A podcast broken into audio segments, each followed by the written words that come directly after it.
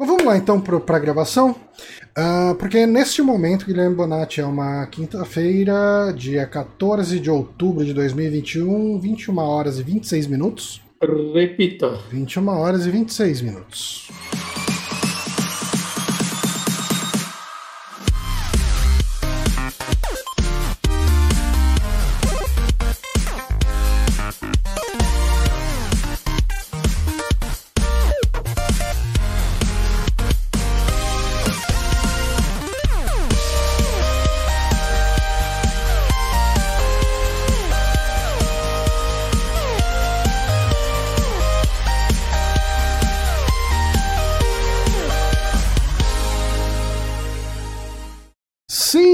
Estamos no ar para mais um Saque Podcast, o podcast do Super Amigos.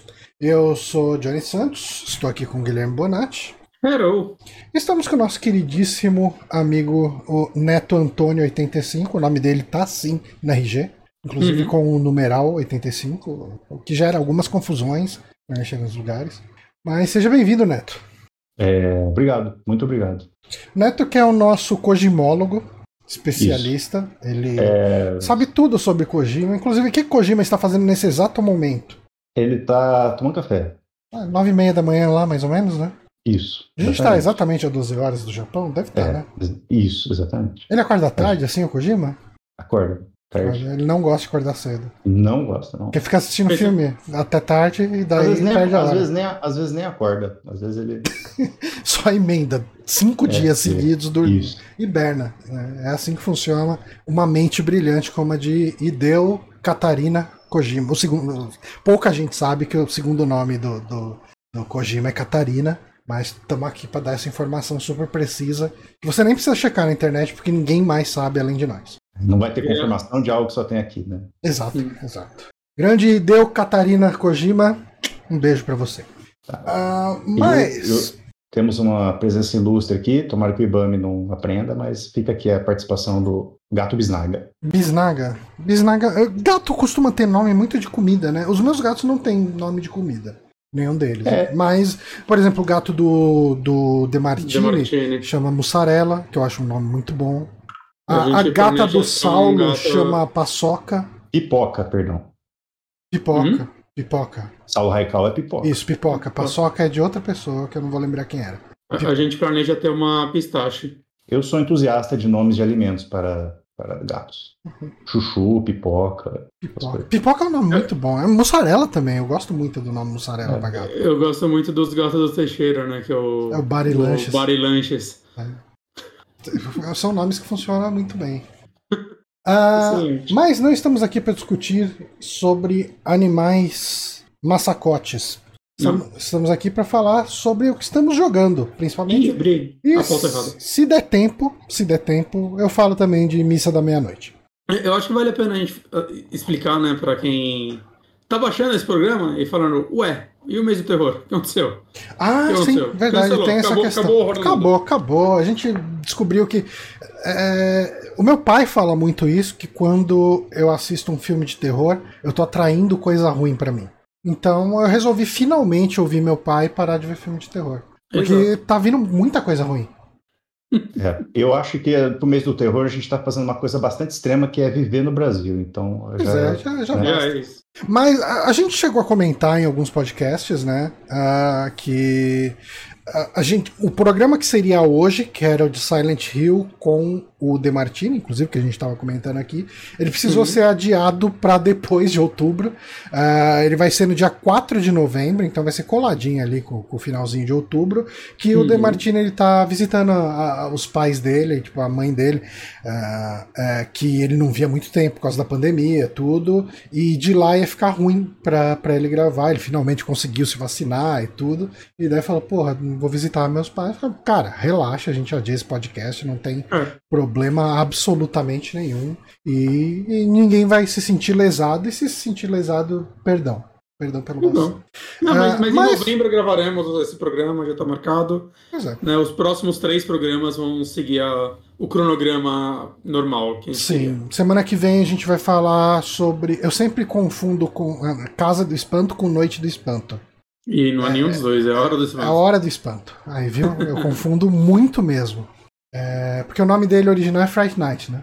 Exato. Tem a turma do espanto também? Alguma coisa infantil da Alma Chips? Ou tô turma, viajando? turma do espanto. Era um gibizinho infantil. Tinha a turma né? do arrepio. Ah, tá. É. Que eram É, uns bichinhos meio Frankenstein, meio coisa É, assim. É, um vampirinho. Era, era- Parecia muito. Na minha cabeça de criança, aquilo pra mim era uma turma do penadinho com desconto. Bootleg. né? Possivelmente. É possível que eles tenham surgido antes? É, mas. Enfim. Tem uma série de livros da Hora do Espanto. Tem? Mas não- não, acho que não tem nada a ver com filme, é só uma série de livros com o mesmo nome. Pois é. Ah, Eu descobri agora, sem querer. mas, enfim, na semana que vem a gente fala, vai falar aí sobre Hora do Espanto? Exato. Hora do Espanto, ok. E na outra semana, nós. Ah, na, na semana quem? que vem Com é com o Newton Kleina, nosso queridíssimo. Um fofo, um amor de pessoa. E na outra semana teremos a presença da Bia Blanco, lá do Bônus Cast e também coordenadora de. Eu não, eu não vou nem arriscar o nome do curso, eu tô com mídias digitais, mas talvez não seja necessariamente esse o nome do curso, no Senac, que é a nossa queridíssima Bia Blanco, ah, falando sobre ah, Gabriel Knight 2, A Fera Interior. Jogo Uhum. bem legal, bem legal. Devo começar ele esse final de semana. Eu já, já terminei ele umas três vezes pelo menos, mas vai ser Uhum. mais pra, pra relembrar. Boa. Ahn, e daí depois, enfim, Silent Hill 1 com Felipe De Martini. Mas hoje a gente vai ter uma programação mais normal, mais ah, dia a dia, que temos jogado. E eu vou abrir esse programa falando que eu comecei, eu, eu terminei hoje ah, Metroid Dread. Metroid Dread, que é um novo jogo aí, um novo Metroid 2D que saiu durante todo esse meio tempo que a gente está esperando por Metroid Prime 4. né? ele foi enquanto tipo, ele foi anunciado depois do anúncio de Metroid Prime e lançado antes da gente ter qualquer screenshot de Metroid Prime 4 rodando. Uhum. Ah, e cara, que jogo! Que jogo fantástico, assim. É... Eu acho. Joguei, joguei uma horinha dele hoje e já, já estou apaixonado. Não, cara, eu, eu, eu acho que assim, ele é a evolução natural do Samus Returns que a Uhum. Mercury, Steam tinha feito, né, pro, pro 3DS. Uhum. Ah, que é um jogo que ele saiu com um timing meio ruim, né? Pra gente ser bem Sim. sincero aqui. Porque ele saiu já. O, o, o, o Switch já tinha saído quando ele saiu, né? É, é, Ele foi anunciado na mesma E3 que mostraram no Metroid Prime 4, inclusive. Hum. Que o, a logo do Metroid Prime 4. Né? Nem foi na E3, foi até bizarro, né? Porque a Nintendo tinha esse jogo e aí ela mostrou no evento pós-E3, no, naquele Treehouse. Aham. Do nada soltaram um trailer dele e depois a galera ficou lá jogando. E, tipo, foda-se. Foi muito bizarro. É o tanto que a, que a Nintendo respeita e gosta de Metroid.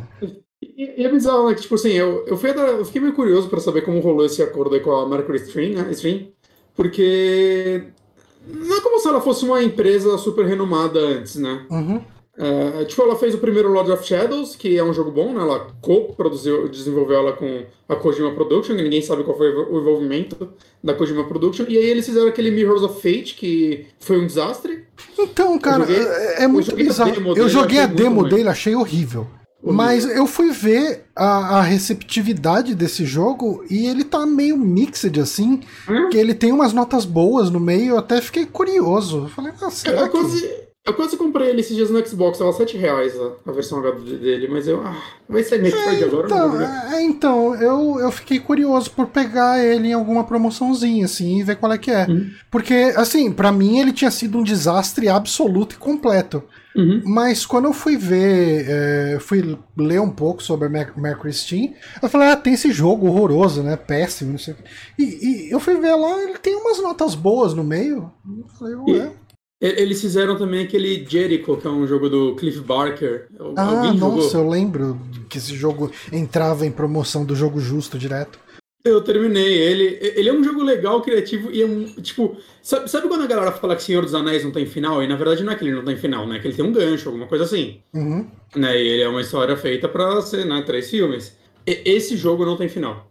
É, é, assim, no meio de uma missão sobe os créditos. Não tá acontecendo nada demais. acaba, acaba. Tipo, vem um bicho, pega um personagem, não lembro nem se era o seu, e sai voando e sobe os créditos. E é tipo, literalmente eles pegam a nave e vão embora. O, eles o devem ter aprendido ali com o. Com... Se é, bem é que o, o Dario Argento finaliza as histórias dele. Né? Não, ele finaliza. É, ele finaliza e ele não quer falar mais nada depois. Ó, acabou aqui. Mas então, o lance deles com o Metroid eu vi que partiu deles. Eles que. A equipe da, da, dessa empresa era muito fã de Metroid e eles chegaram com um projeto. Um... Eles, eles chegaram na Nintendo, na verdade, com a ideia de fazer um remake do Metroid Fusion. Parece que ele tinha um protótipo e tudo mais. E, tipo, a Nintendo recusou, mas o Sakamoto ele adorou, assim, o que eles mostraram. Uhum. E aí mandou o convite de fazer um remake do 2, que faz muito mais sentido, né? Porque sim, o, sim. o Fusion é um jogo redondinho, o 2 é um jogo né, do primeiro Game Boy, que ele não ele é difícil de jogar. É, é. É, é, eu tentei jogar ele. Eu tenho ele no 3DS, né? Eu comprei na, hum. na, na, na eShop lá, a versão de Game Boy. Na ele 3DS. é linearzão, né? É não é. Assim, é, ele é difícil você situar no mapa porque tudo é muito igual, né? Porque a gente tá falando de Game Boy, então você não tem as cores de cenário para lembrar onde você tá. Eu não.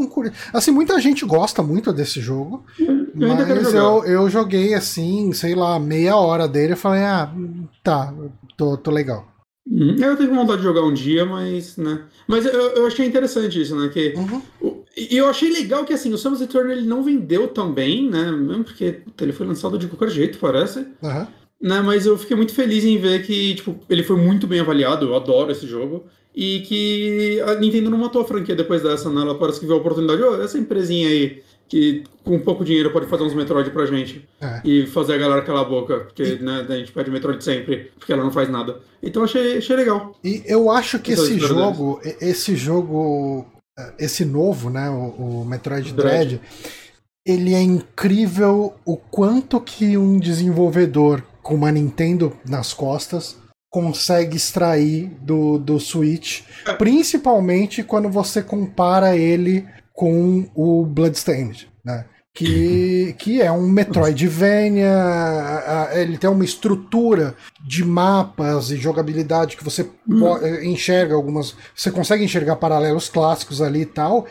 E o, o, o Bloodstained, ele. Nossa, cara, ele chora pra rodar no, no Switch. É, é, é, horrível, é, horrível, cara. Ele roda num, num frame rate cagadaço e tal.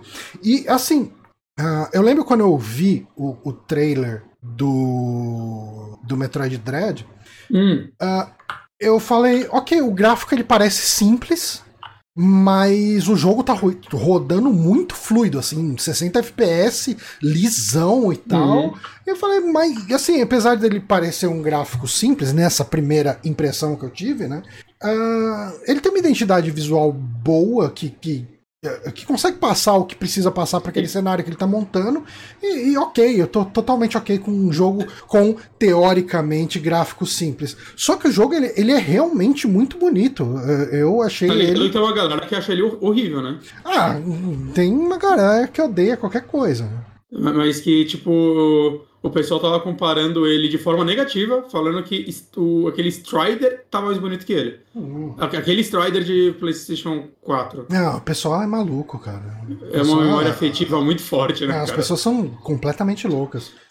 aquele Strider é o jogo mais sem graça já. Não, cara, eu achei. Uh, cara, tem uns cenários. Uh, você tá bem no começo do jogo, mas tem uns cenários que é um ambiente um pouco mais de floresta com água, com os lagos ali e tal. Que hum. é muito bonito, assim, cara. É, tipo, ele tem. Eu acho que o jeito que ele usa as cores, tudo. E, e mesmo os, ele tem cenários que são mais. Uh, mais cavernoso e tal, as coisas assim. E tem muito cenário que é bem puxado para um laboratório. E, uhum. e, eu acho que ele funciona bem, né? Uh, porque você tem aqueles inimigos. Eu devia ter preparado uma pautinha aqui, né? Uh, que você tem. O, eh, são Eds, eu acho. Uh, que esse é o nome. Ah, o, os robôs que te seguem? Isso. Uhum. Uh, é, é os M, M robots. M, M, isso. M, M, M. É. E eles geralmente eles ficam numas salas bem isoladas, né? Que é uma mecânica uhum. interessante que acontece. E daí essas salas elas têm bem uma cara de laboratório. Sim, isso é uma coisa muito legal de se falar do Metroid Dread, porque o, o Metroid, a, eu acho que a experiência mais marcante que eu tenho com o Metroid é o primeiro Metroid que eu joguei, que é o Super Metroid, e nem uhum. foi muito cedo na minha vida que eu joguei, né? Eu joguei a primeira vez ele fazendo live no Drink and Play. Uhum. E, e, e, o Metroid, uh, ele não é um jogo que você considera um jogo de ação rápida. Uh, quando uhum. você pensa em Metroid pela primeira vez. Uh, uh, que, tipo, digo, a primeira coisa que vem na sua cabeça quando você pensa em Metroid. Até, até, o Prime, que é em primeira pessoa, ele é bem cadenciado, né? Bem cadenciado, sim. Ele é um, um jogo. É, é, não é um jogo lento, né? É um jogo cadenciado, acho que é, a melhor palavra. E bem, e bem atmosférico e tal. Eu... Uh -huh. Maravilhoso. E os Metroids da, da Mercury Steam, eu acho que principalmente o Dread, ele é um jogo com uma ação muito rápida. É. Tá? Tipo, é, ele é um jogo que é parte shooter dele. E isso eu acho uma coisa muito interessante, porque uh, algumas pessoas, assim, como hoje em dia tem muita gente fazendo Metroid-like, Metroidvania, como que você consegue fazer Metroid não soar ultrapassado ou não soar simplesmente formulaico, uma coisa mais do mesmo? você tem que evoluir para algum lugar ou, ou, arriscar, né? Então, algumas pessoas podem não considerar isso uma evolução, mas você precisa arriscar para algum lugar e de preferência para algo que as pessoas não estão fazendo, né? Uhum. Neto, você pode falar o momento que você quiser. É, você falou essa questão do como é que o Metroid ele se coloca no mercado novamente depois de tanto tempo e virou piada. Um, eu não sei quem que falou, mas acho que todo mundo viu. Chamaram o Metroid Dread de Metroidvania. Hum. Então, assim, o que ele sim, criou, sim. o que ele criou já está tão absorvido sim. que o pessoal está esquecendo aonde que saiu, né? É, exato. E, e, é engraçado que Metroid, tipo, a gente teve esse o gênero, né, Metroidvania, que saiu dessa, dessa mistura do que esses dois jogos fizeram, né, Metroid e, em particular, o e, Symphony of the Night. E eu acho que Mas... muita pessoa, só fazendo um insertzinho no que você tá falando, é, muita gente despreza muito o, o, a influência do Castlevania nesse gênero, é, eu acho que é e, maior do que de Metroid, de certa forma. É, não, assim, eu acho que a principal parte dos jogos Metroidvania vem de Metroid. Sim, mas, mas o, que eu, que... o que eu digo é que ah, tem muita gente que os fãs de Metroid, né, os fãs mais xiitas de Metroid, eles desprezam, falam, não, o que, que você está falando de Castlevania? Castlevania só deu uma roupagem, nada a ver. E, mas tem elementos ali uh, que, que o Metroid não usa, que é a questão tipo de level, uh, uma questão de coletáveis, de ah. tudo isso não é uma coisa de, de loot, né? Não é uma coisa do Metroid, vem mais dessa do, do elemento Metroidvania, então, mas pode concluir a sua ideia. Não, não eu acho que é por isso que muita é, que eu falo que às vezes eu acho que o, o lado Venia dessa junção, hoje em dia, é o que mais influencia é, os desenvolvedores Sim. indies, tá? A maioria tem esses elementos que a Silvana colocou. E para mim isso é muito interessante quando é, a gente tem toda essa gama de jogos indies sendo formadas com, é, com essa influência do Metroidvania, dessa mistura. Uhum. E aí chega Metroid e corta fora essa outra metade. Sim. E chega sendo meio que o Metroid clássico. Uhum. Né? Eu vi muita gente falando, tipo, quando olhou. Tanto. Eh, falaram isso do Samus Return e eu vi gente falando desse, né? E logo no trailer, assim, eu achei, caralho, gente, como você tira tanta informação de um trailer de dois minutos, eu não sei. Né? Mas eu vi gente falando, nossa, mas parece um jogo datado mecanicamente, né? E eu, tipo, não, saca? Eu, eu acho que é extremamente interessante porque ele acaba não sendo mais um. Ele tá trazendo algo um pouquinho mais puro, um pouquinho mais cru, mas que, que outros jogos do gênero hoje em dia ignoram. Outros jogos do gênero não fazem mais isso. Sim. E ao mesmo tempo eu tô sentindo que o Dread ele tá trazendo alguns elementos é, novos, pelo menos pra franquia, que estão funcionando bem. Sim. Né? De, desde a jogabilidade rápida que você tava falando, né? Que isso vem desde o do Samus Return. Porra, o botão de parry é, é uma delícia, assim. O, Sim. No Samus Return já era, tipo, saca, um E ele te recompensa, né? Ele te recompensa de um jeito muito legal, porque uh, isso vem desde o do Samus Returns, né? Se você mata um inimigo uh, de um jeito normal, atirando nele, você vai ganhar um míssil ou um, um, pouquinho, de vida. um pouquinho de vida, uma coisinha assim. Se você mata o inimigo dando um parry e atingindo ele logo depois, ele vai te dar tipo uns três mísseis mais uns pontos de vida, sabe? Então ele te recompensa muito, ele quer que você faça o parry. Fora uhum. que, assim, a, a, chance de você tomar um dano enquanto você tá fazendo. É, é, enquanto que você tá é, é, é, fazendo o parry é muito menor do que você lutando, dando tirinho, tirinho, tirinho, porque o dano que você causa quando você dá o parry é muito grande. E é, é muito legal a animação, né? Eu queria joga, só e, agradecer e o Calma que sou idoso pela inscrição com o Prime. Muito obrigado, Calma que sou idoso. Eu acho muito satisfatório, né? Que assim que você acerta o parry, você não tem que mirar no inimigo, né? Ela faz uma mira automática uhum. super estilosa que dá muito dano quando você começa a atirar. É, é muito satisfatório. Aí explode aquele monte de mísseis assim pra você pegar. Você é, quer dar. Principalmente quando você tá morrendo, é um negócio, um risco recompensa, né? Tipo, uhum. porra, eu tô com pouca vida. Se eu der um parry nesse inimigo, é capaz que eu encha uma barra inteira. Sim. Mas se eu sim. errar, eu vou me fudir. É. E eu acho isso legal, eu gosto disso. Não, eu, eu, eu acho que assim, uh, Metroid ele foge do caminho fácil que é ah vamos fazer esse novo uh, esse, essa continuação de Metroid esse novo Metroid enfim e vamos absorver as coisas que os Metroidvania estão fazendo ah vamos a gente precisa incluir novos elementos para o jogo só fresco né? Então, ah, vamos colocar level, vamos colocar loot, vamos colocar uma coisa. Não, vamos seguir com a raiz ali e vamos criar elementos de gameplay aqui. Então, o que, que ele cria? Né? O que, que Metroid Dread cria? Uh, eu acho que o elemento novo, uh, mais claro aí, são esses robôs né, que te perseguem em áreas específicas. Uhum. E ele dá um clima meio de Nemesis. Uh, então você vai ter alguns cenários onde tem esse inimigo que, se ele encostou em você, é um hit kill. Né? Na uhum. verdade, você tem chance de dar parry nele, de vez Mas em é quando. Mas é bem difícil. E, e, não é sempre que tem a chance. Ah, é. a única é. vez que eu fui pego, eu tive a chance, mas eu falhei. É, então, mas, ah, tipo, direto aparecia lá a chance, eu apertava no botão, o botão na hora certinha e não ia. É, uhum. Ele até acelerava a animação de eu morrendo.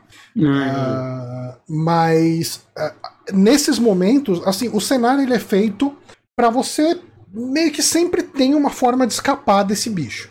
Uhum. Então, é até fácil, eu tô sentindo. É. Não sei se os outros aumentam a dificuldade e tal, mas nesse não, primeiro assim, que eu já ele vai, ele vai ficando mais difícil. Né, mas o cenário ele costuma ser. Tem várias áreas que você consegue só ficar contornando, ele vai ficando atrás de você. Né? Então. É, é uma adrenalina, mas. É, pelo menos esse primeiro você não tem que ser tipo um pixel perfect, saca? Jogando. Uhum. Você, não, você, ele te dá janela para erro e tal. É um negócio. Né? Mantenha a calma que você consegue. Sim. E é, nessa, nessas partes, né, você quase sempre vai ter que passar por essas partes algumas vezes, é, tendo que fugir, tendo que desviar para ir desbloqueando caminhos e próximo a essa área você vai ter um inimigo que quando você mata ele, ele vai te dar uma energia que você vai usar para conseguir matar esses robôs.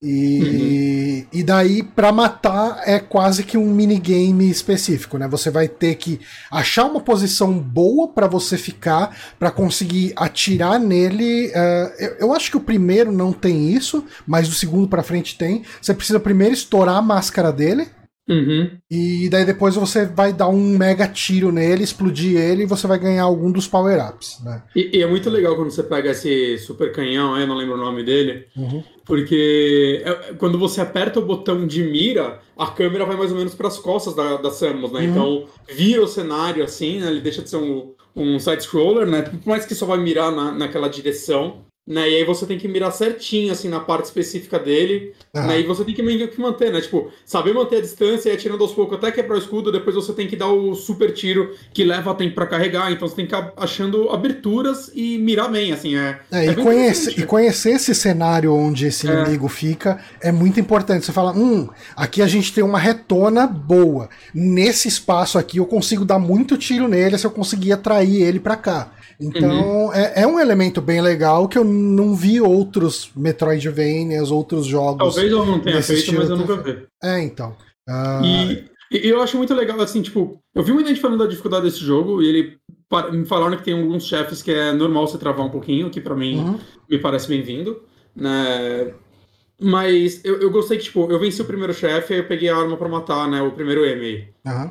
E eu morri, né? Ele, ele encostou em mim e tal, fui preso. E ele, ele matou. Eu, putz, vou voltar lá pro último save e ter que enfrentar o. Não, não, depois do chefe ele deu um checkpoint, saca? É, não, é todo é, chefe. É um mais do que isso. Né, mesmo nessas áreas onde você tem esse, os M's, se você morre, você respawna bem antes da porta que dá para a área do M.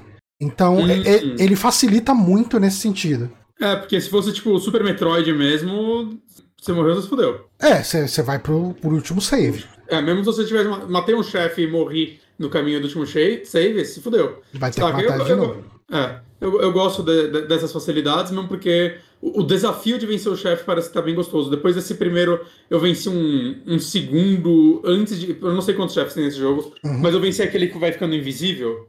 Tá. Tá ligado? Sim. Eu também morri nele e eu voltei mais ou menos na porta dele já. É. Na primeira vez. É, é muito legal essa Isso é uma coisa que eu. que quando você morre, é, aparece aquelas mensagens de dica na tela de loading. E isso é uma coisa que eu observei que eles fazem muito bem no jogo, que eles falam, ó, todo golpe pode ser desviado. Entenda o padrão do inimigo, observe pra isso aqui. Tô...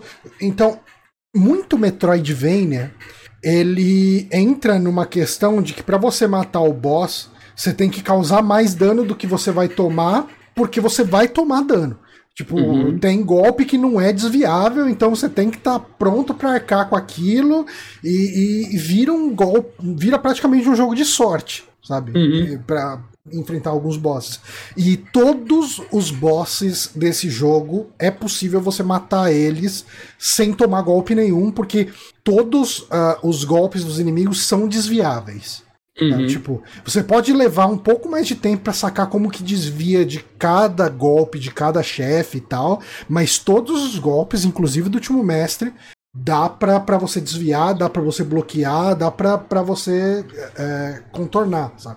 E isso eu acho que é bem legal, porque todas as batalhas viram uma parada meio Zelda, de você uhum. ter estratégias bem definidas, e, e os inimigos, ele, uh, os chefes principalmente, eles, eles têm tells bem claros, né? O tel uhum. é, é, o movimento que o inimigo faz antes de te dar um golpe. Né? De antecipação, vamos é, assim. Exato. E ele tem esses tells bem claros, assim, bem, bem evidente. O, o, o, o, assim, é bem fácil você notar o que, que é o tel daquele cara, sabe? Tipo... Eu, eu, eu, senti bastante isso no, no primeiro chefe. No primeiro chefe, não, no.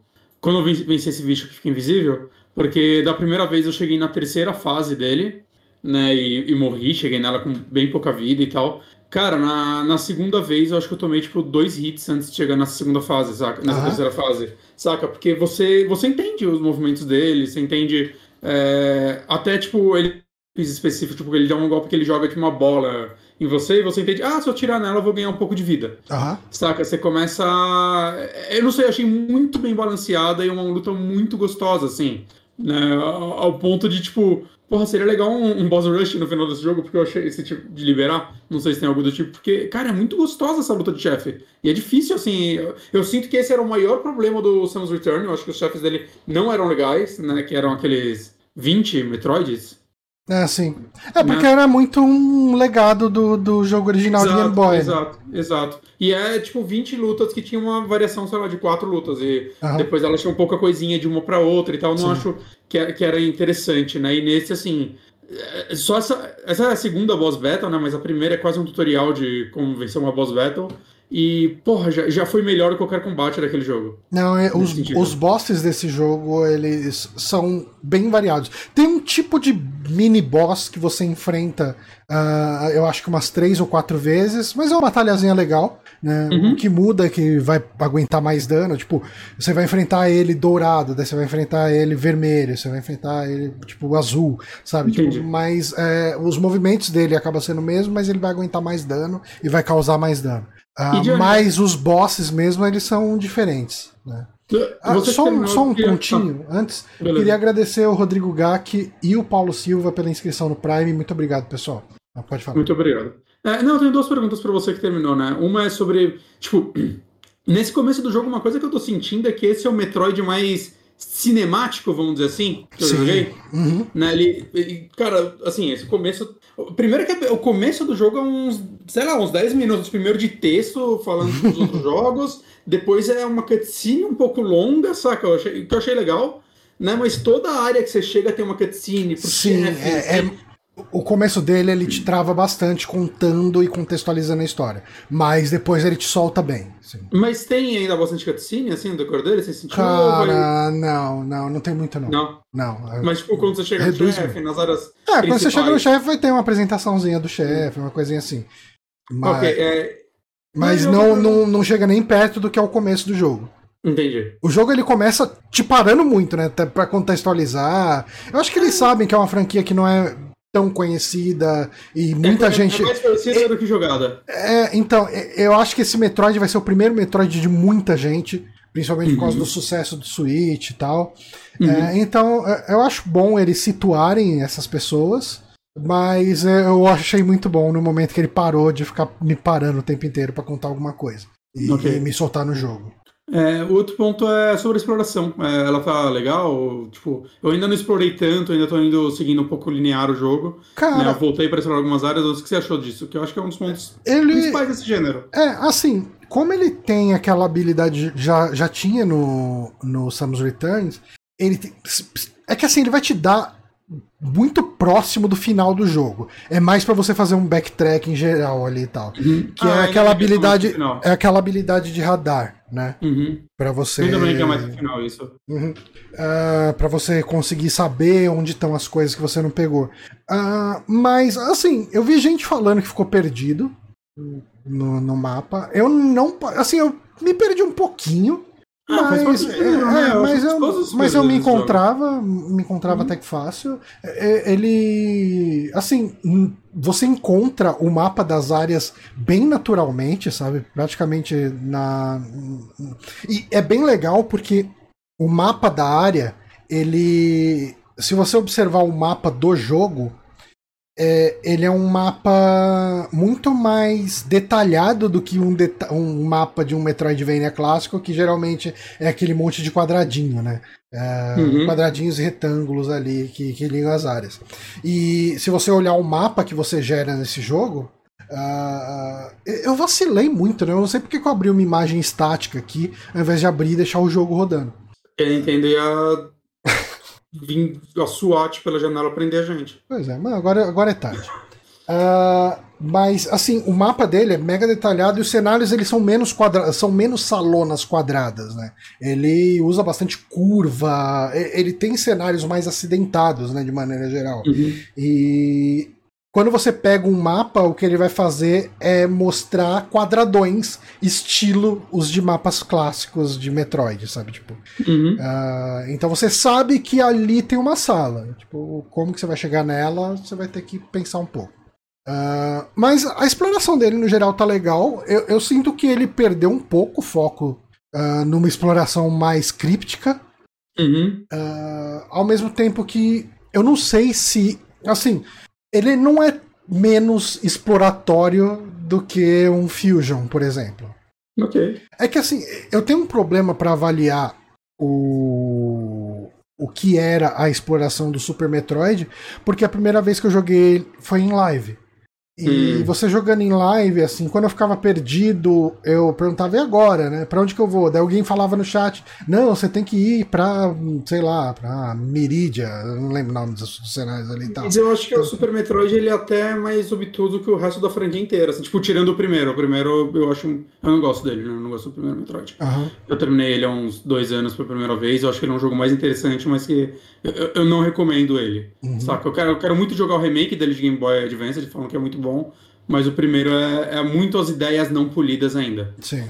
né? E o Super Metroid eu acho que ele tá pulindo muita ideia, mas eu, eu, eu acho que ele ainda tava aprendendo muita coisa também. Uhum. Saca? É, eu acho que ele faz muito bem pelo quanto ele tava aprendendo, mas tem uns momentos assim que são bem pouco óbvio. Não precisa ser óbvio, né? Mas é bem, sei lá, tem coisas que são meio quase para você ter que a- a- descobrir de forma acidental. Aham. É, E o Wall Jump é um deles, né? o Wall Jump é, é um deles. E o Wall Jump era ruim de fazer, inclusive, né? E tem o lance, o lance de correr mesmo. Eu fui descobrir que dava pra correr depois de muito tempo jogando, sabe? Tipo, Uhum. é, é- é- realmente ele tem uma questão meio obtusa. Então, assim, de maneira geral, é, eu, eu acho explorar ele gostoso, mas se você quiser jogar, assim, se você estiver procurando um jogo onde a exploração seja um desafio, eu acho que você não vai encontrar isso aqui.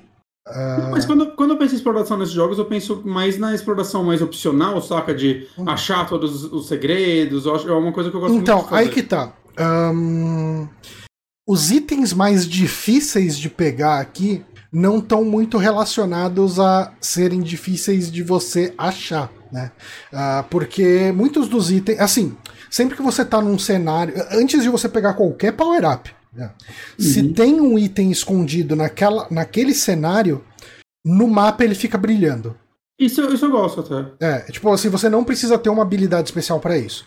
Uhum. Uh, ele não fala onde tá, mas o mapa, tipo, ó, aqui tem algo que você para você procurar. Isso eu gosto. Isso. Daí você vai sair dando tiro de míssil em todo quanto enquanto você não tiver o radarzinho, né? Uhum. E daí talvez você descubra um bloco que você não tem como quebrar, então você vai ter que voltar lá quando você tiver algum dos power-ups. Uhum. O ponto da dificuldade extrema desse jogo é, se você quiser pegar os 100% né, dos itens, ele tem uns desafios de plataforma tensos. Assim, bem nível celeste. Caralho! Tipo, é, ele tem uns desafios de, de plataforma treta pra caramba. Porque assim, uh, os itens mais difíceis de pegar, eles dependem do item daquela corrida, né? Da, uhum. Acho que é Speed Boost o nome, eu não lembro se é Speed Boost. Eu acho que é Speed Boost. Que você precisa pegar uma velocidade, uh, você, você aperta o, o R3 né, e sai correndo. E daí, quando ela estiver no embalo, ela vai começar a destruir tudo, né? Uhum. Uh, e obrigado, Felipe, pela inscrição no Prime. Hoje tá bombando a inscrição no Prime. Obrigado, galera. Muito obrigado. Um, e, e, daí ela vai entrar nessa, nesse modo velocidade e qualquer parede que ela bater, ela vai destruir. É, quer dizer, as paredes que, que específicas né, dessa habilidade vão ser destruídas. Tem um, uma subpropriedade dessa habilidade que quando você tiver no embalo, Uh, se você fizer o wall jump, você não perde o momentum. E se você apertar para baixo, o direcional para baixo, você meio que acumula esse poder e você pode usar um novo dash dentro dos próximos 5 segundos, sei lá. Hum. Então, ele vai ter muita habilidade que você vai ter que fazer o quê? Você vai ter que pe pegar embalo numa parte, você vai ter que fazer um wall jump muito certinho para chegar numa plataforma lá em cima para quebrar uma parede que tá numa parede dessas quebráveis que tá do lado de uma plataforma que não dá para pegar embalo. Então você tem que vir com a velocidade de longe, chegar até lá ou no wall jump ou nesse esquema de armazenar energia e tem 5 segundos para usar e fazer isso. E são os desafios mais treta desse jogo. Mais difícil até que os chefes. Ah, é, isso é uma coisa nova pra franquia, né? É, totalmente, assim. totalmente, totalmente. Interessante. Mesmo e, o, e, o, é. e, parece combinar com esse lado mais agressivo desse jogo. Aham. Né? Porque é um jogo que ele pede para você jogar ele de forma meio agressiva, né? Eu senti isso pelo menos no chefe, inclusive. Sim. Né? Então, sei lá, pareceu interessante, gostei. De... Tô curioso pra achar esses desafios. É, então, cara, tipo, uh, eu Assim, eu fui atrás de vídeos no YouTube de como fazer para desbloquear uns dois ou três itens desses. Quer dizer, como fazer para pegar ele? Qual que é a sequência exata de pulos? Bons? Cara, é, é itemzinho de aumentar a quantidade de míssil e, e barra de, de vida. É. Nada tipo armadura não, então, nova. Cara, quando eu matei o último boss, eu ainda tinha algumas barras de vida ali. Então eles não fazem diferença pra você terminar o jogo. Uhum. É mais pra você querer fazer 100%. É, eu quero fazer 100%. É um desafio que ele me dá e é um desafio legal, cara. Você, você se sente desafiado a, a, conseguir fazer aquela sequência de pulos exata para chegar ali. Eu, eu, gosto muito desse tipo de desafio de plataforma. Uhum. E, então foi, um, foi um elemento legal. E eu acho que dependendo da receptividade geral, pode ser para onde o Metroid 2D cresça no futuro. Sabe? Mais habilidades que podem ser usadas em desafios de plataforma. É que esse jogo ele tem umas habilidades novas também, né? Tem, tem. visibilidade e tal, é interessante. Eu, acho que o Samus Return já tinha algumas novas também. Uhum. Né? É, é, legal ver que eles não estão só reaproveitando a, as antigas, né? Eles estão tentando é, fazer Eu não lembro novas. se o Samus Returns tinha isso, mas você tem porta que você precisa abrir com o grappling hook, né? Ah, legal. Eu não é, lembro se tinha nele também. É, eu não lembro se tinha, mas ele tem essa habilidade de invisibilidade que é bem útil nesses momentos que você enfrenta os M, né? Uhum. Uh, então, às vezes você vai querer ficar invisível para ele te ignorar, né? E você conseguir passar por ele é uma habilidade útil nisso. E você tem umas portas, né? Que elas se fecham com sensores de movimento, enfim, sei lá, de, de presença, melhor dizendo. Então, uhum. você precisa da habilidade de ficar invisível para entrar nessas portas. Uh, que habilidade mais nova que ele tem? Eu tô tentando lembrar aqui ele tem ele tem essa ele tem essa variação não, não da super todas, velocidade. Não, todas. É, não, tá. Não, ok. é, mas eu não, não lembro de muitas mais não. Assim, é, é, ele vai ter as habilidades clássicas ali de screw attack, de virar bolinha, uhum. da, da mina, da, da bomba. Tá, tem umas coisinhas novas aí no meio, sim. Mesmo eu, variações dessas. É legal que o Sakamoto já falou também que esse não vai ser o último Metroid 2D. E isso é bem bom, tem... cara. É, porque... Gente, porque esse daí ele era pra ser um jogo de Game Boy Advance, né? Ele, ele ah, foi ah, sim, né? A história de Metroid Dread vem lá de trás. É, é interessante você ver que, tipo, eles estão trazendo uma promessa de 18 anos atrás, saca? É interessante isso. Com certeza muita coisa mudou, mas eu queria muito ter um, algum documento que falasse o que era pra ter naquele, saca? Será que já ia ter esse negócio do, dos inimigos seguindo? Ia ser interessante. Hum, assim. Eu não sei o, que foi reaproveitado. O Romagnoli falou que era pra ser de DS. Ah, de DS. Olha aí. É. Mas enfim, acho que é isso, Metroid Dread. Gostei muito, né? Terminei. Eu terminei ele, acho que meu save tá com quase 12 horas, mas teve hora que eu deixei o jogo pausado e fui jantar, coisa do tipo. Hum. É, é eu acho que é um jogo que você termina entre 9 e 11 horas. É, uma galera com esse termina entre 9 e 10 horas, na verdade. É. É, né? é, é, o tempo dele. Eu até pensei que ele ia ser um pouquinho maior, umas 15 e tal, mas eu, eu acho que tá bom também. É, eu acho que o tempo dele é perfeito, assim. Tipo, uhum. eu, eu terminei. Assim, se ele fosse. Se fosse pra ele ser maior, ia ter que ter alguma habilidade nova, alguma coisa assim, ia ser mais gameplay mesmo. Eu, eu uhum. acho que pro que ele oferece de de desafio de boss, desafio de plataforma, desafio de exploração, os itens que ele te dá, o tamanho dele tá perfeito, assim. Eu não enjoei nem fiquei uh, ansioso por muito mais, sabe? Eu falei, porra, uhum. que jogo legal. Terminei satisfeito, curtindo demais. Uhum. Então, Metroid Dread, é isso. Vamos pra próxima indicação. Vamos falar um pouquinho de Halo? De Halo? Vamos falar um pouquinho de Halo. Cai nessa, gente. Eu tô jogando Halo barra a porra toda. Hum.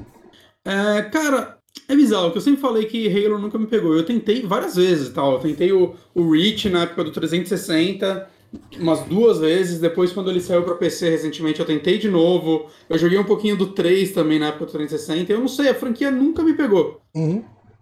E aí, tipo, eu não sei, eu tava vendo os beta do Halo Infinite e tudo mais. E aí começou, pô, vontade de jogar, assim, tá, tá bonito. Né? Inclusive, eu revi aquele, o anúncio dele e eu acho que a galera tava com uma expectativa muito errada dessa geração, viu? Hum. Que revendo ele agora é um negócio tipo, oh, se tivesse anunciado isso assim agora, acho que a galera não ia estar tá reclamando, não, porque tá bem no nível dos jogos que estão saindo.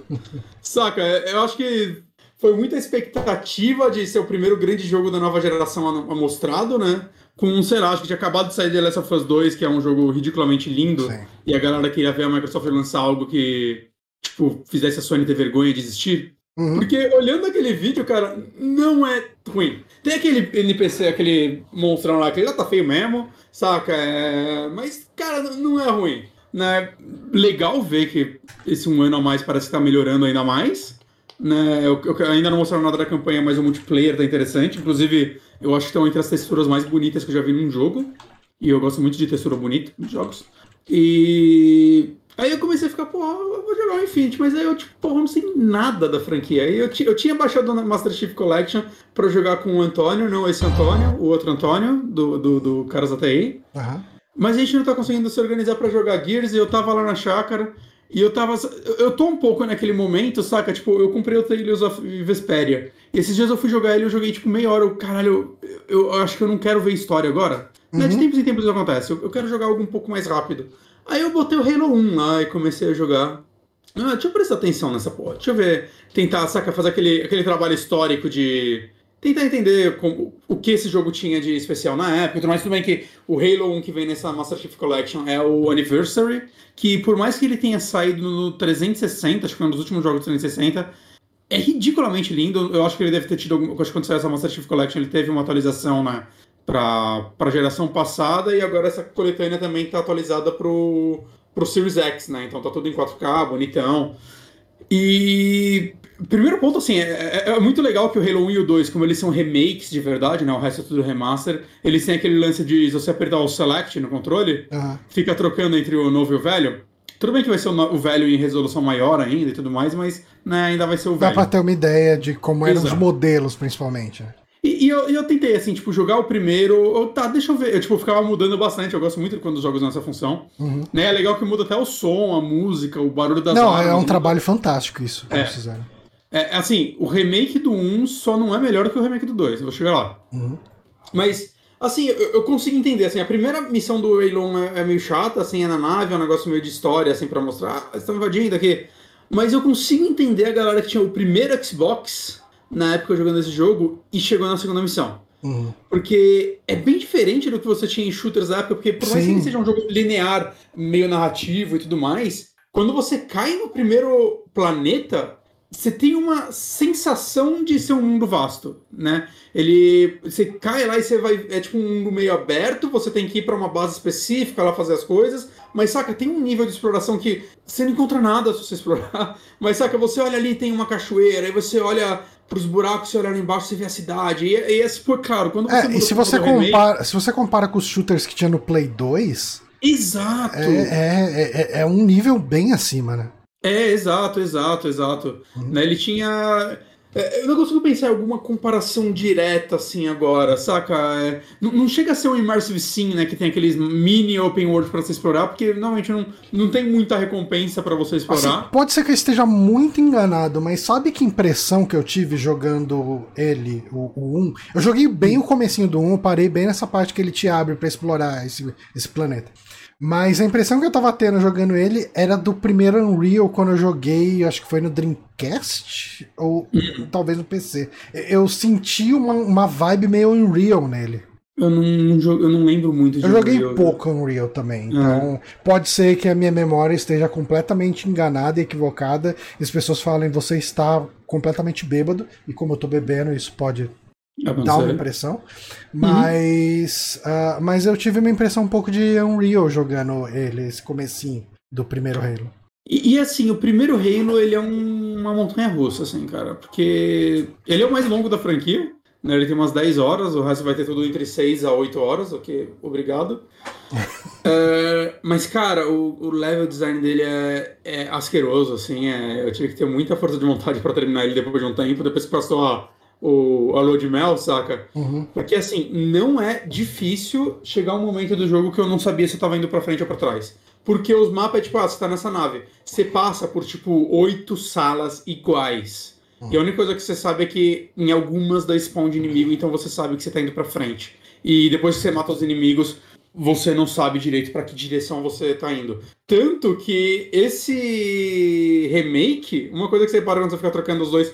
E, e no começo eu demorei para prestar atenção nisso, né? Eu comecei a olhar, mas eu, porra, mas não pode ser isso. E aí eu mudava pro modo normal e eu via que não tinha. O chão, a textura dele vai fazendo umas setas para te indicar para onde ir. Ah, que malandrilson. É tipo, não, não é um. Não é como se fosse um uma seta, saca, virtual. É como se a textura do chão fosse fazendo umas setas mesmo, como se o chão, uhum. essa fosse a textura do chão. Sim. Pra você seguir e saber pra onde você tem que ir, cara. Olha o nível de migué que eles fizeram. Foi excelente, assim, esse nível de migué pra um remake, saca? Tipo, uhum. como fazer isso de uma forma que não, não seja colocar um marcador no meio da tela. Mas, cara, é para você ver como isso aparentemente é um problema Conhecido, comentado. né? É. é conhecido. E tem uma fase que assim que eu acabei ela, eu mandei uma mensagem pro Diógenes falando, cara, o Diógenes é muito fã da, fã da franquia. E eu mandei para ele falando, cara, eu passei de uma fase agora que eu quase desisti do jogo. Aí ele me mandou um áudio falando, aposto que é a fase da library, né? É, relaxa que essa é uma fase infame do jogo. Ele falou que se você passou dessa fase, cara, até Halo 5 vai ser uma delícia para você, porque é o ponto mais fraco da. Cara, essa fase, Johnny, é, ela é um, era um desastre. Assim. É uma fase longa, longa pra um caralho. Assim, acho que eu fiquei uns 40 minutos para mais nela, Nossa. tirando o que eu me perdi. E ele, ela é a que introduz uns inimigos que são os Floods, que eles têm os três primeiros, por enquanto eu tô no Reach agora, não, eles não apareceram mais, espero que nunca mais apareça. Que é tipo uns bichinhos capulando explodem quando encosta você, mas eles vêm em centenas. É muitos. E eles não são difíceis, mas é um saco acertar eles, cada um deles. Hum. E o mapa não libera enquanto você não mata, to não mata todos. E meu Deus do céu, que insuportável. Todo, todo assim, toda esquina que você vira nesse cenário confuso e chato é um novo. Um, uma nova horda dessa porra cara que faz insuportável. Mas depois dela, tipo, continua a montanha russa. Assim, o Halo 1, eu acho que ele é um jogo curioso. Né? Por enquanto é o que eu menos gostei da franquia, o que é bom, né? O que é bom ver que os outros melhoram. Não sei o 4 ou 5, né? O 4, ele é. A galera. Ele é divisivo, o 5 eu acho que é unânime que ele é uma bosta. Eu nunca vi ninguém que gostou do 5. Então eu tô, tô com medo, mas vamos lá, né? Vamos que vamos. Mas aí assim que eu acabei ele, eu falei, ah, tô satisfeito, né? Mas o lance é que o arquivo dessa Master Chief Collection, você não baixa só o que você quer. Ele tem tipo 150 GB no Xbox. Eu falei, caralho, mano, essa porra vai ficar comendo meu SSD para sempre, né? Aí eu tava, tipo, ah, não tô afim de jogar nada muito complexo, mesmo, vamos pro Halo 2. Meu amigo, Halo 2 é bom pra um caralho. Halo eu já ouvi 2... falar que. Eu nunca joguei, mas já ouvi falar muito bem não, dele. Por enquanto é o meu favorito da franquia. Tanto que assim, esse. Primeiro, que esse remake é absurdo, assim. É, é, ele já é do Xbox One, né? Jesus, que jogo bonito, que jogo lindo, assim. É. Eu nunca achei Halo bonito, né? Mesmo tipo, quando eu joguei o 3 na época, eu achava ele um jogo muito feio. Né? Esse Halo 2 é a primeira vez que eu joguei um Halo e falei, caralho, esse jogo é lindo. Esse jogo é lindo. Tipo, o 1 é muito bonito, o remake do 1, mas o 2, cara, é um esculacho. E ele tem a, as partes de história dele, são umas CGs feitas por uma empresa especializada em cinematics e tudo mais, que, que trabalhou mais com a Band, né? Acho que ela fez as cinematics do Halo Wars, acho que do Halo 5. E, cara, é muito boa. São muito boas. Então, você fica, tipo, saca, já, já te dá uma. te chama um pouco mais atenção pra história. Uhum.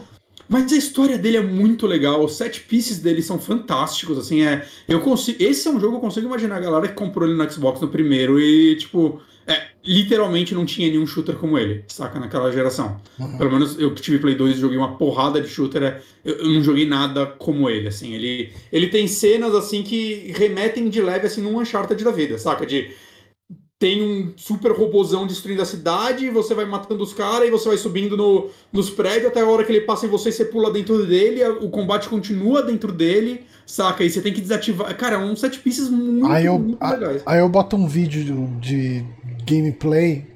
E o cara muda pro modo feio. Não, não, não é nem isso. O cara tá andando por cima do cenário. Então ele tá andando num monte de lugar sem textura. o melhor gameplay Nossa, possível. Ele meteu o louco. Olha, olha o que, que o cara tá fazendo, velho. O cara tá andando, tipo, no meio dos polígonos, velho. Puta que pariu. É que nem a galera no Red Dead que quebra ele pra ir pro México, tá ligado? É. Tem, um, tem um canal de YouTube que é especializado nisso, tipo. O Boundary Breaks, né? Isso, o Mas, será, mas será que eu não abri nisso?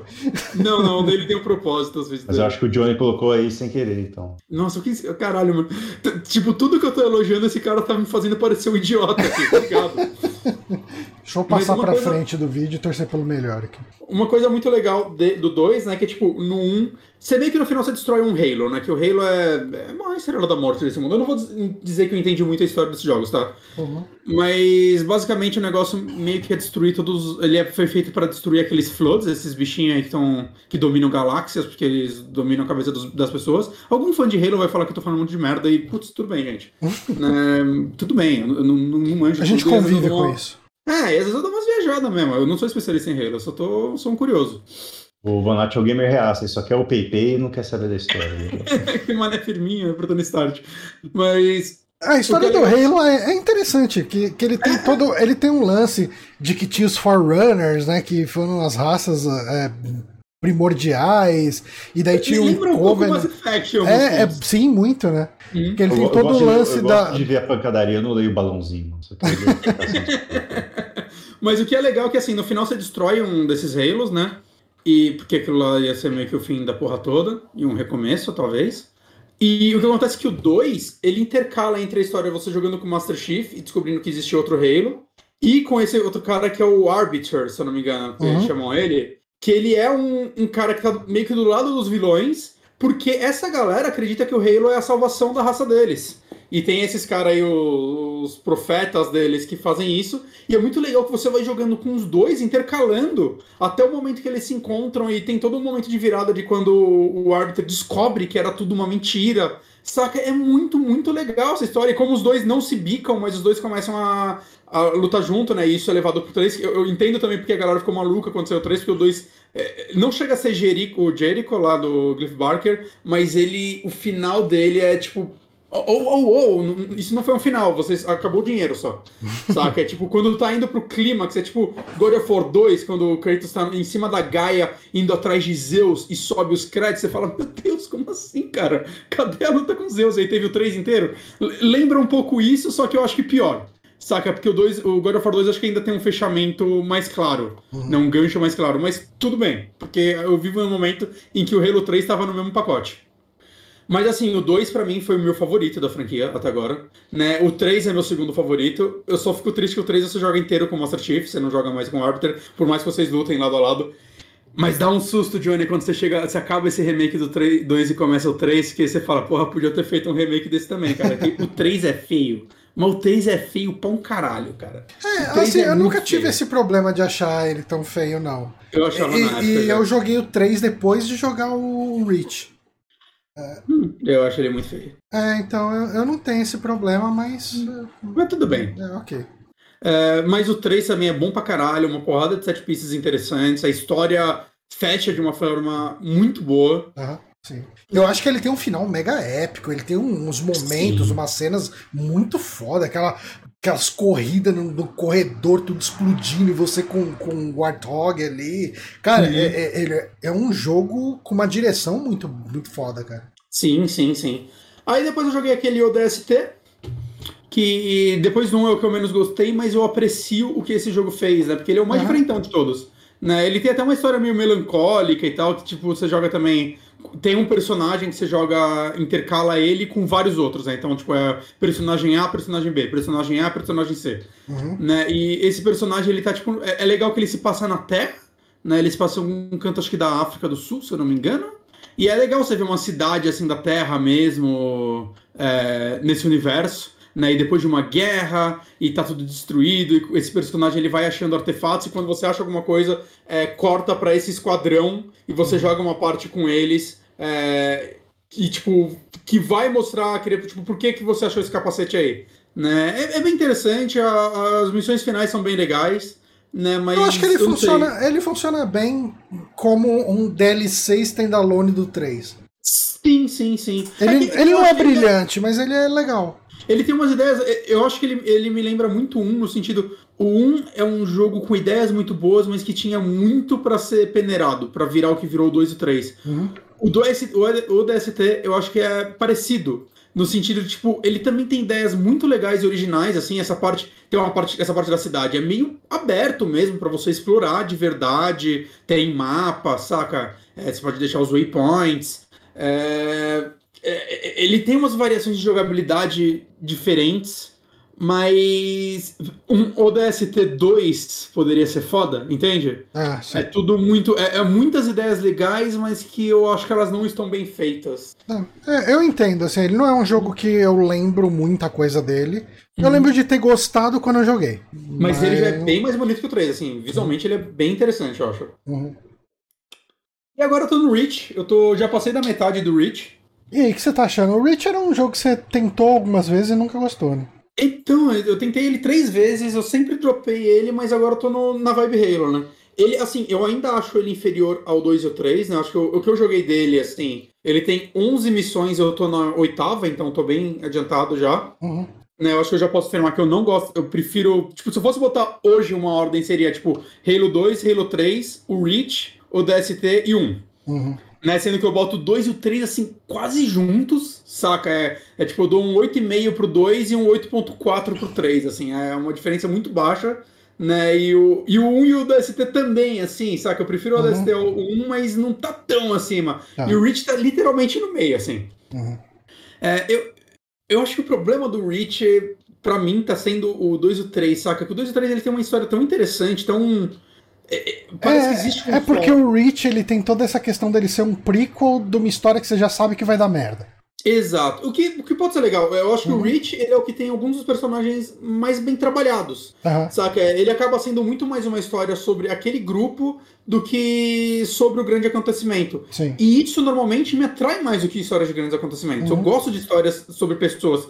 O lance é que assim, é, eu, eu não sei se talvez esteja me batendo uma pouca, um pouco de fadiga de Halo. Eu tô no quinto jogo Pode seguido. ser, pode ser. Né? Va- Vale falar assim, carteirinha gamer sendo rasgada. Como eu tô jogando sete jogos seguidos pra poder jogar o Infinity, tá no Easy, tá, gente? Uhum. Não quero perder muito tempo, não.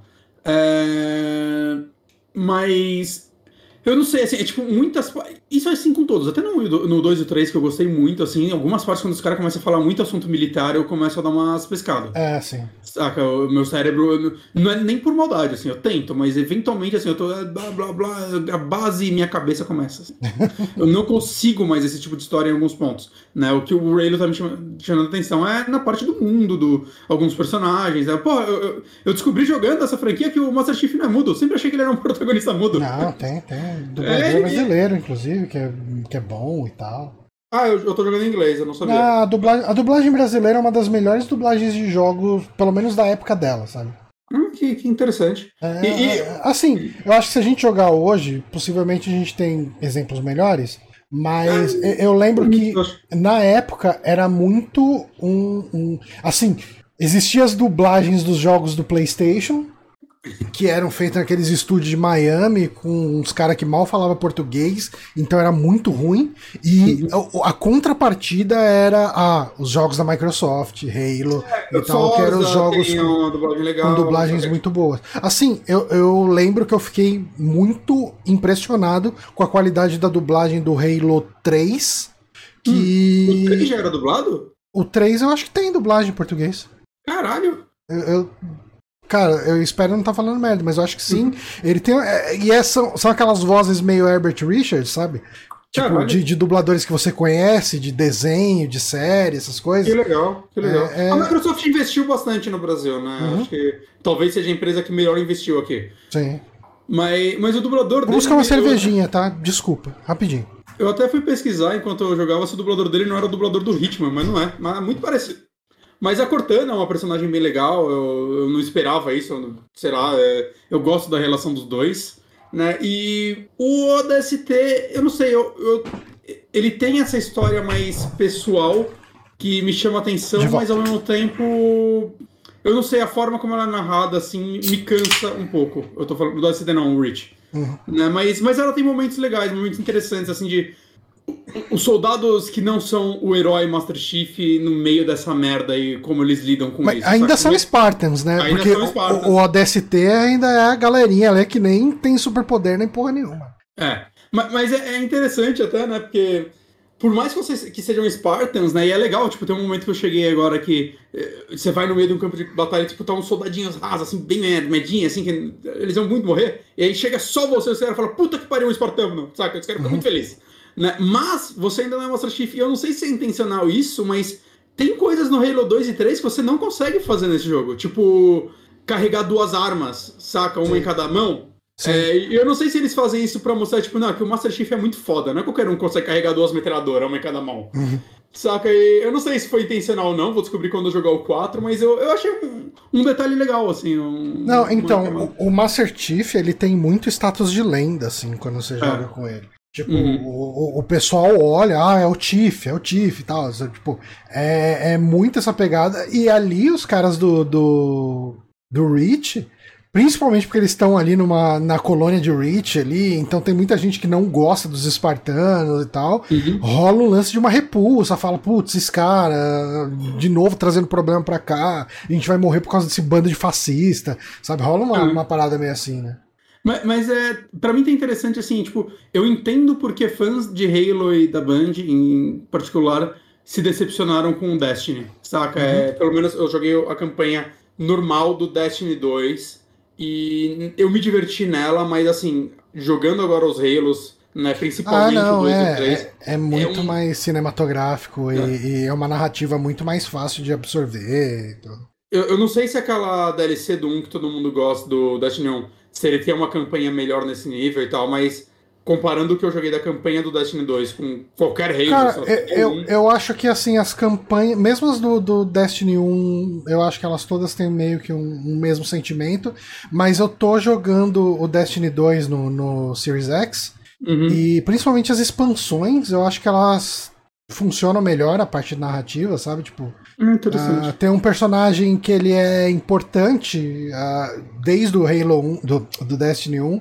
que ele morreu em uma das expansões e, e, a missão que ele morre e agora as missões de vingança dele estão sendo bem legais. Eu, eu, eu, eu, jogo Destiny com muita culpa, né? Porque é, é um jogo que é difícil virar assunto pro podcast e ao mesmo tempo que é um jogo que quando eu sento para jogar ele consome muito tempo.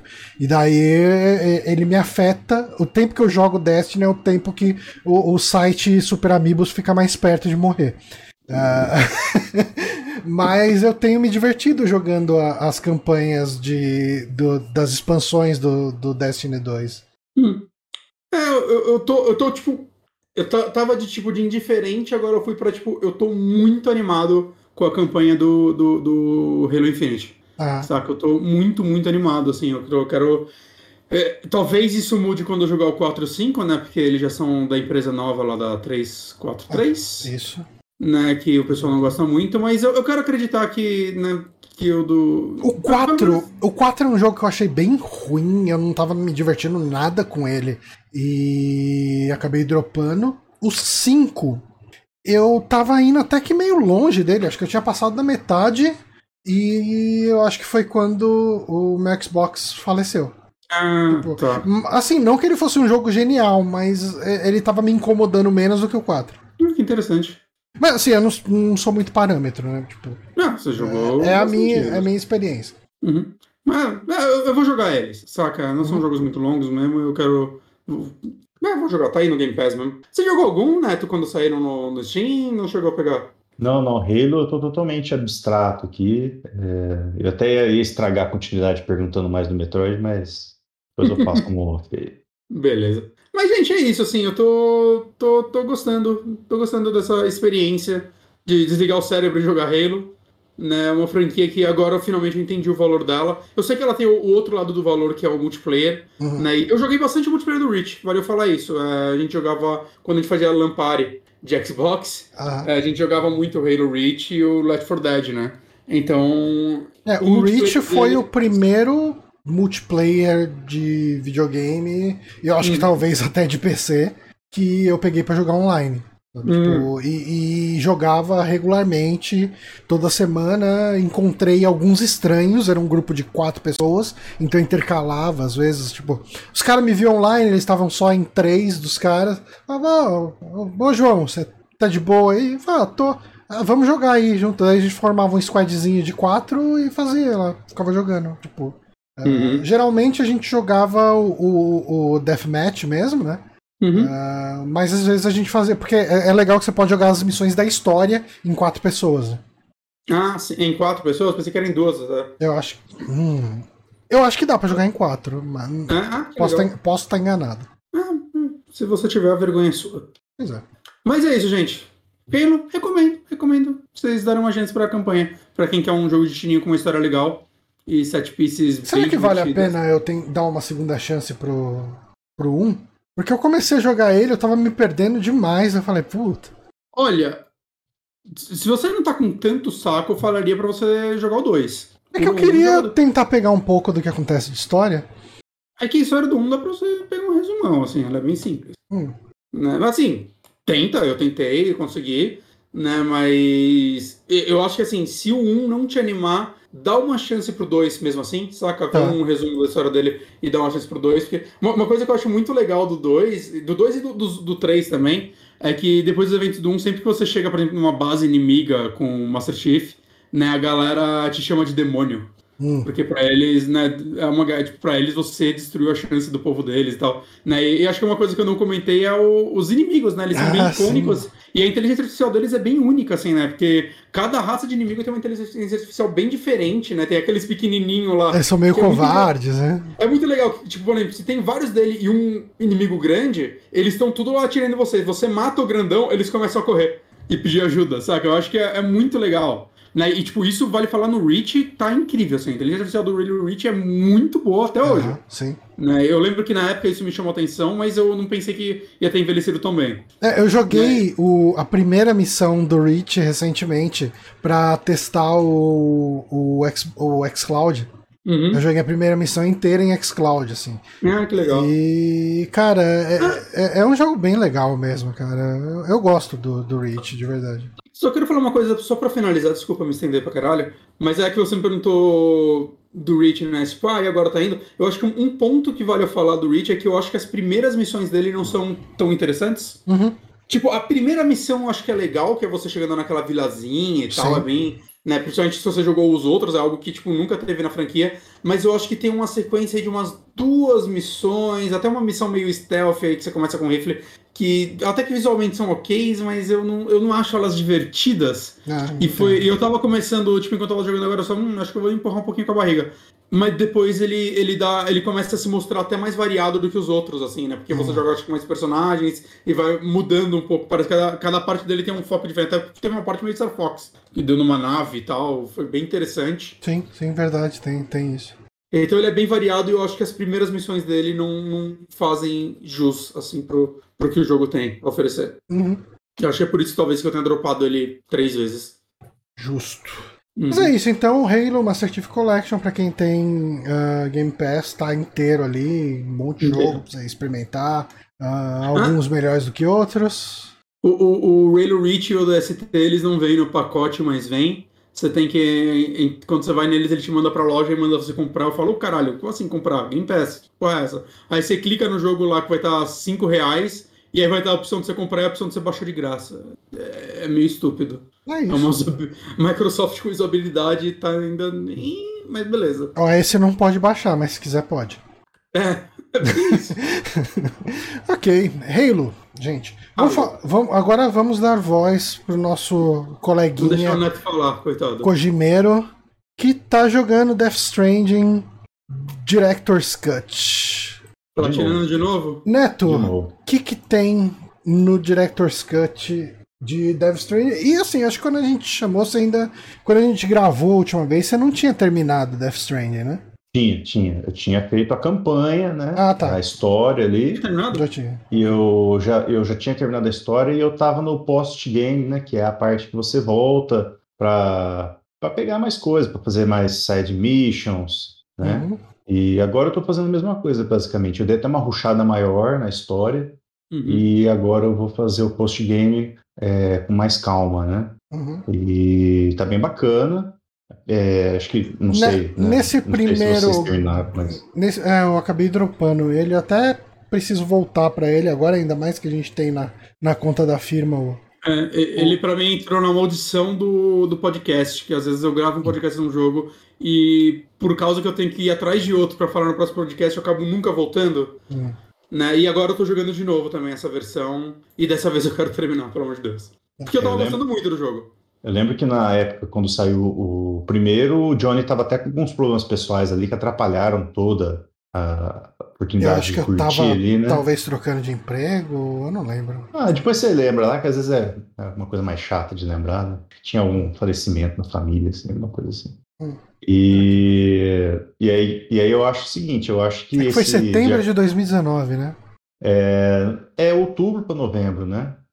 Novembro, ah, na verdade. Novembro. Ah, ah, okay. Mas enfim. Não, mas enfim. Eu que você, é, é porque eu, como eu participei, eu gosto até de rever às vezes o vídeo e como eu estava preparando para hoje, eu, eu revi. Porque é legal você ver algumas opiniões, porque como era uma opinião fresca que eu tive, né, acabei de terminar tal, igual quando você sai empolgado do cinema, assim, você ah. tem uma opinião e depois você vê que ela murcha um pouco, né? Sim. Mas eu, mas eu acho que eu já estava com uma opinião um pouco mais madura sobre, sobre o Death Stranding, mas... Qual é a sua agora, assim, tipo, dois anos depois e uma e rejogando, né? mais bonita? Rejogando, rejogando mais bonita.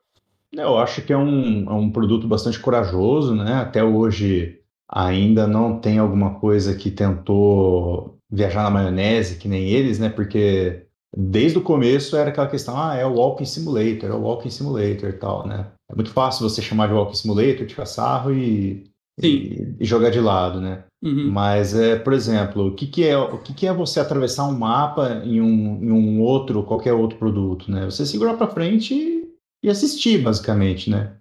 E no Death Stranding não. No Death Stranding uma, uma pedra pode, pode mudar todo o rumo, você pode né, desequilibrar, pode cair a tua carga, uh, você vai atravessar um rio, dependendo da profundidade, ele pode enroscar ou não. Eu até, eu, eu até vou adiantar, vou adiantar uma, uma, coisa que eu, que eu vi ontem por acidente, que eu estava numa. Eu estava entrando na fábrica, né? Que é o, o conteúdo novo. Hum. E aí eu estava entrando furtivamente, assim, e tinha algumas mulas, né? Que são os ladrões, né? Hum. E aí eu lembro que o ladrão, o, a mula meio que me viu de longe e eu escondi. E, e ele foi, veio, veio correndo na minha direção e tinha lodo.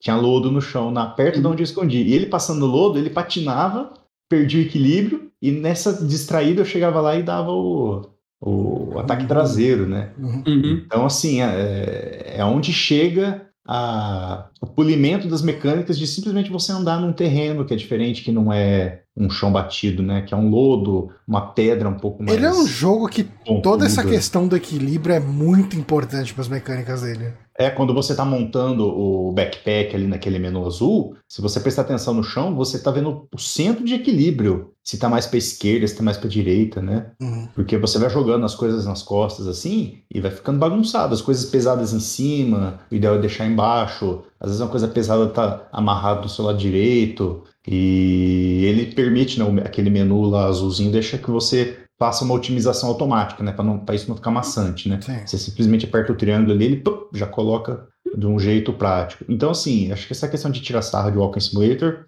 é um pouco de preguiça da galera de realmente ver o que, que tem, né? De, de, dar uma testada, né? Apesar de que, se você pegar grosso modo, esse é um verdadeiro Walk Simulator no sentido, tipo. É, no, nenhum bom sentido. É, simulou tão bem é, o ato de, de atravessar um cenário. No bom sentido, né? Porque assim, a chuva afeta a maneira como você vai fazer esse trajeto, a neve, a profundidade na neve, a água, tudo, uhum. cara. Então, assim, é um é, é uma repensada nessa questão de walking simulator, né? Porque quando teve uma época que saía, por exemplo, é Dear Esther, né? Uhum. Que, que, é o que a gente conhecia de, de walking simulator, mas era na verdade é uma história que você vai andando. É uma, é uma narrativa. É, é, é uma, uma história, narrativa. é uma história interativa, né? Mas é, ele, ele é muito é. menos jogo. Ele quer é. te contar uma história com você interagindo com um cenário, o que eu acho completamente válido. É uma Sim. mídia que permite isso, eu acho legal pra caramba. Uhum. É. que às vezes esses rótulos acabam não ajudando muito, não sendo muito uh, ideais, né? Porque se for, pensar, se for parar para pensar igual o Bonatti falou, o Walking Simulator seria um nome bom pro Death Stranding, só que a gente já tem esse nome atrelado a um outro conceito, a outro tipo de produto. Né? De uma forma meio pejorativa também. É, total, totalmente, né? É. é que a galera abraçou, saca? É, a galera que faz esses jogos, mas começou de uma forma pejorativa. E, e eu acho é. que ainda, ainda é dita assim, mas a galera aprendeu a, tipo, a foda-se quem fala isso uhum. sem entender o produto. É. Só um comentário aqui do Thiago Mazzanti aqui no, no chat, ele falou que queria dizer que ele assistiu quase todas as lives que o Neto fez de Death Stranding e ficou ansioso, ficou tão ansioso que teve que ver ele terminar o jogo. E disse que achou é o... incrível só assistindo. Esse. Quando, quando eu platinei no, no, no, no, no Play 4, eu, eu fiz sozinho, desencanado. Agora no 5, eu transmiti tudo que eu fazia, né? Tudo que eu fazia, desde o primeiro start, tudo, tudo. E ainda tô fazendo. É né? a mesma roupa então, do seu Twitter? Ou não? Uh, não, é no. É no YouTube que eu tô fazendo. Ah, tá. Mas. É no YouTube. Como a gente acha no YouTube? Cara, se jogar Antônio Neto, Death Stranding, Director's Cut, parte 1, parte. É, vou dar uma caçada, que... pra, até pra linkar. Coisa... No... É. Qualquer coisa eu dou uma. Eu passo o link para você. É, manda o link do seu canal, daí a gente bota é. no, no, é Porque assim, é um canal podcast. pessoal, é um canal pessoal totalmente casual, né? Os streams é. que eu faço é simplesmente um, a transmissão, não tem é, câmera. Que às vezes não tem alguém tá afim de, de ver. É. Né? é não tem narração, não tem comentário. Eu gosto assim. Jogando. O que eu gosto de fazer é o seguinte: é colocar nos comentários um timestamp das partes mais bacanas, das partes relevantes, algum segredinho. Então, assim, ah, cutscene, tal, tal, tal. Ah, o Sam tá fazendo isso. Ah, essa parte que é entrega. Isso ah, eu bem, gosto de fazer. Bem, bem, bem é. cuidadoso. Às vezes eu, até, até vai ser interessante que eu vou, vou poder pinçar essa, essa escorregada que eu citei do, do ladrão lá, para poder passar para alguém mais fácil. Né? Ah, na parte tal, na minutagem tal ali já tá separadinho ali. Os episódios trapalhões, porque assim, é, foi uns três em seguida. O primeiro foi, escorregou, puf, caiu. Aí eu, aí, eu derrubei ele, né? Perdão. Aí veio um segundo, fez a mesma coisa, o terceiro fez a mesma coisa. Foi bem bobo, assim. Eu, eu nunca aprendi o, o, lance meio de parry de, desse, de lutar com a galera que falam quando você aprende, você não se preocupa mais com eles? Ah, você se preocupa se eles vierem muito rápido, um atrás do outro, porque infelizmente durante a toda a animação de amarração ali, você fica tangível, você fica, né, fala, é... é... vulnerável, né? Vulnerável, perdão. Você fica vulnerável. Então, assim, se for no X1 ali rapidinho, nossa, não tem graça nenhuma, assim. Até. Uhum. Agora, se vier dois muito próximos, três, aí você vai apanhar bem. Esse jogo ele tem um visual tão tão interessante, né? Ele parece um Metal Gear 4 triste. É uma coisa muito única, né? Ele tipo. Sim. É, é, Visualmente eu acho ele assim, é, ele tem uma personalidade, né? Toda, sim, sim, bizar... sim, Aquelas bizarrices, né? Tipo, é, se a pessoa pega do nada, assim, um cara, um nenê dentro de um, um jarro, e aí, e aí tem o Odradek fazendo assim, e aí tem uns fantasmas. Meu, você joga tudo isso de uma vez na cabeça da pessoa, não faz sentido nenhum. Mas, eu acho assim... que aquela, aquela primeira cutscene grande do jogo, que foi o primeiro trailer, se eu não me engano, acho que foi o primeiro, né, que é a hora que você tá no caminhão lá com aqueles dois caras com um corpo e dá merda, o caminhão vira e começa o cara a flutuar e se dá facada na barriga. É. Tipo, toda aquela, toda aquela cena para mim é um curta-metragem maravilhoso, assim. é, muito, é muito bem feito, as coisas são... Nossa, é perfeito. Vende tão bem o mundo, sem, sem você entender exatamente o que tá acontecendo, mas você Saca, você já, já, é. já sabe o que se passa lá. Não sabe por quê, o como, não sabe nada disso, mas você sabe o que está se passando lá. Vende tão bem. É. Eu, eu, acho que é uma das cenas mais bem dirigidas do Kojima dos últimos anos. Ela é longa, ela é misteriosa, ela é uhum. bonita, ela é tudo, tudo, tudo de bom ali. Aquela parte é um dos, uma das partes mais legais. E é bem no começo, né? Uhum. Já te vem, já te convence ali a. Eu quero entender o que está acontecendo, o, né? Por que, que o Calma Que Sou Idoso aqui no, no, nos comentários, ele falou que ele jogou, mas ele pulou as cutscenes porque o, o Kojima de boca fechada é um poeta. Mas assim, eu, eu não vou entrar nesse mérito, porque eu, eu acho que o. Assim, eu acho que o tipo. O jeito que o Kojima conta história é muito, muito particular, então é muito fácil não gostar. Uh, eu gosto muito que exista um Kojima expressando a arte dele do jeito que ele expressa eu absorvo tudo que ele faz? Não. Mas eu gosto que exista essa maluquice. Sabe? Tipo, então, é, é, é, é eu, eu acho que até o Metal Gear 4 era meio. Pra mim era meio fácil, tipo. Eu, eu acho bom e pronto, saca? Eu acho que, era, que eram bons, é, boas histórias. É, o 5 eu já tenho meus problemas que eu acabei não, não, terminando, e o Death Stranding eu também tenho meus problemas, é, principalmente com os diálogos. Uhum. O mundo eu acho incrível e tudo mais, mas eu acho os diálogos parece. Eles dão muito na cara que foram escritos por uma pessoa que não tem domínio da língua inglesa. Hum. Saca? É. O Kojima precisa de um co-roteirista com ele, com mais ou menos da língua inglesa. É, é, eu sinto que é, as é uma exposição de uma forma meio boba, é, assim, a, As pessoas não parecem falar como pessoas normais falam, né? Uhum, uhum. É, é um ele jeito. Um editor é, é um. A gente, uhum.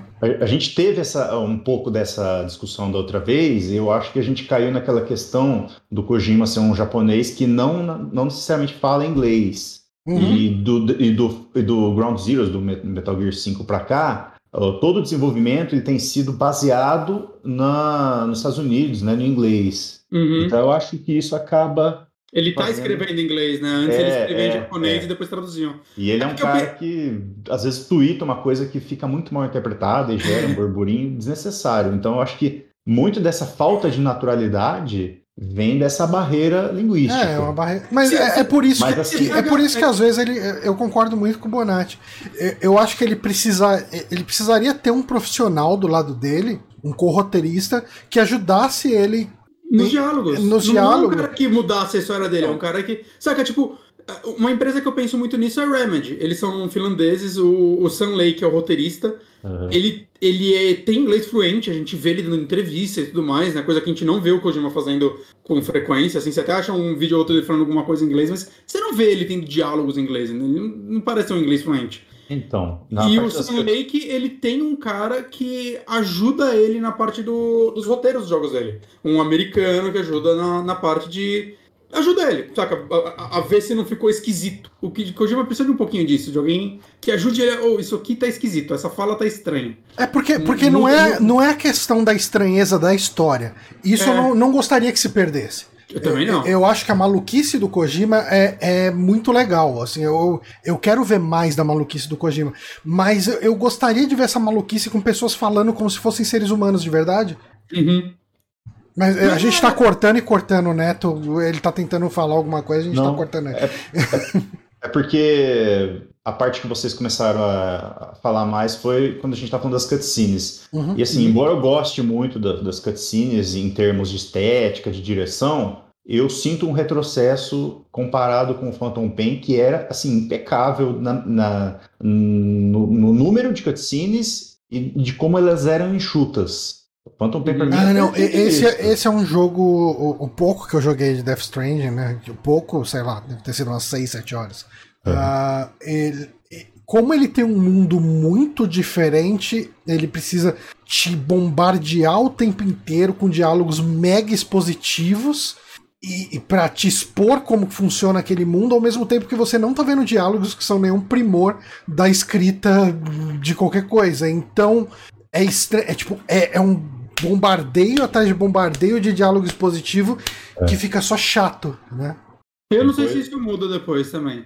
É, tem é, coisa que várias pessoas falam, você tem que escutar a mesma coisa de várias pessoas. Eu até acho divertido. É, é lógico que tem a, a parte proposital disso que eu vou falar. Uhum. Mas assim, você joga um Death Strand, algumas coisas são repetidas, repetidas, repetidas. E aí, por exemplo, no Metal Gear 3, Ninguém nunca falou que o Ocelot era filho da Boss, o Boss era mãe do, do Ocelot. É uma coisa que a gente vai, né? É uma coisa que está arraigada na história, mas é uma coisa que no momento que ele fala. Assim, eu acho que tem a questão do, do mistério também, mas. E aí tem coisas que ele panca de repetir, de repetir, de repetir, né? Uhum. Eu não sei se isso é uma falta de... Ele perdeu de... a sutileza um pouco, parece, né? Que ele tinha nos outros, às vezes. É, no começo fica muito mais truncado ainda, porque como eu tava, eu tô, tô num, segundo, num segundo gameplay, Uh, pô, já sei tudo. Eu não quero que interrompe tudo para entrar um codec preguiçoso só com voice acting, uma coisa que eu já sei, entendeu? Uhum. Então, é, às vezes é mais no começo, né?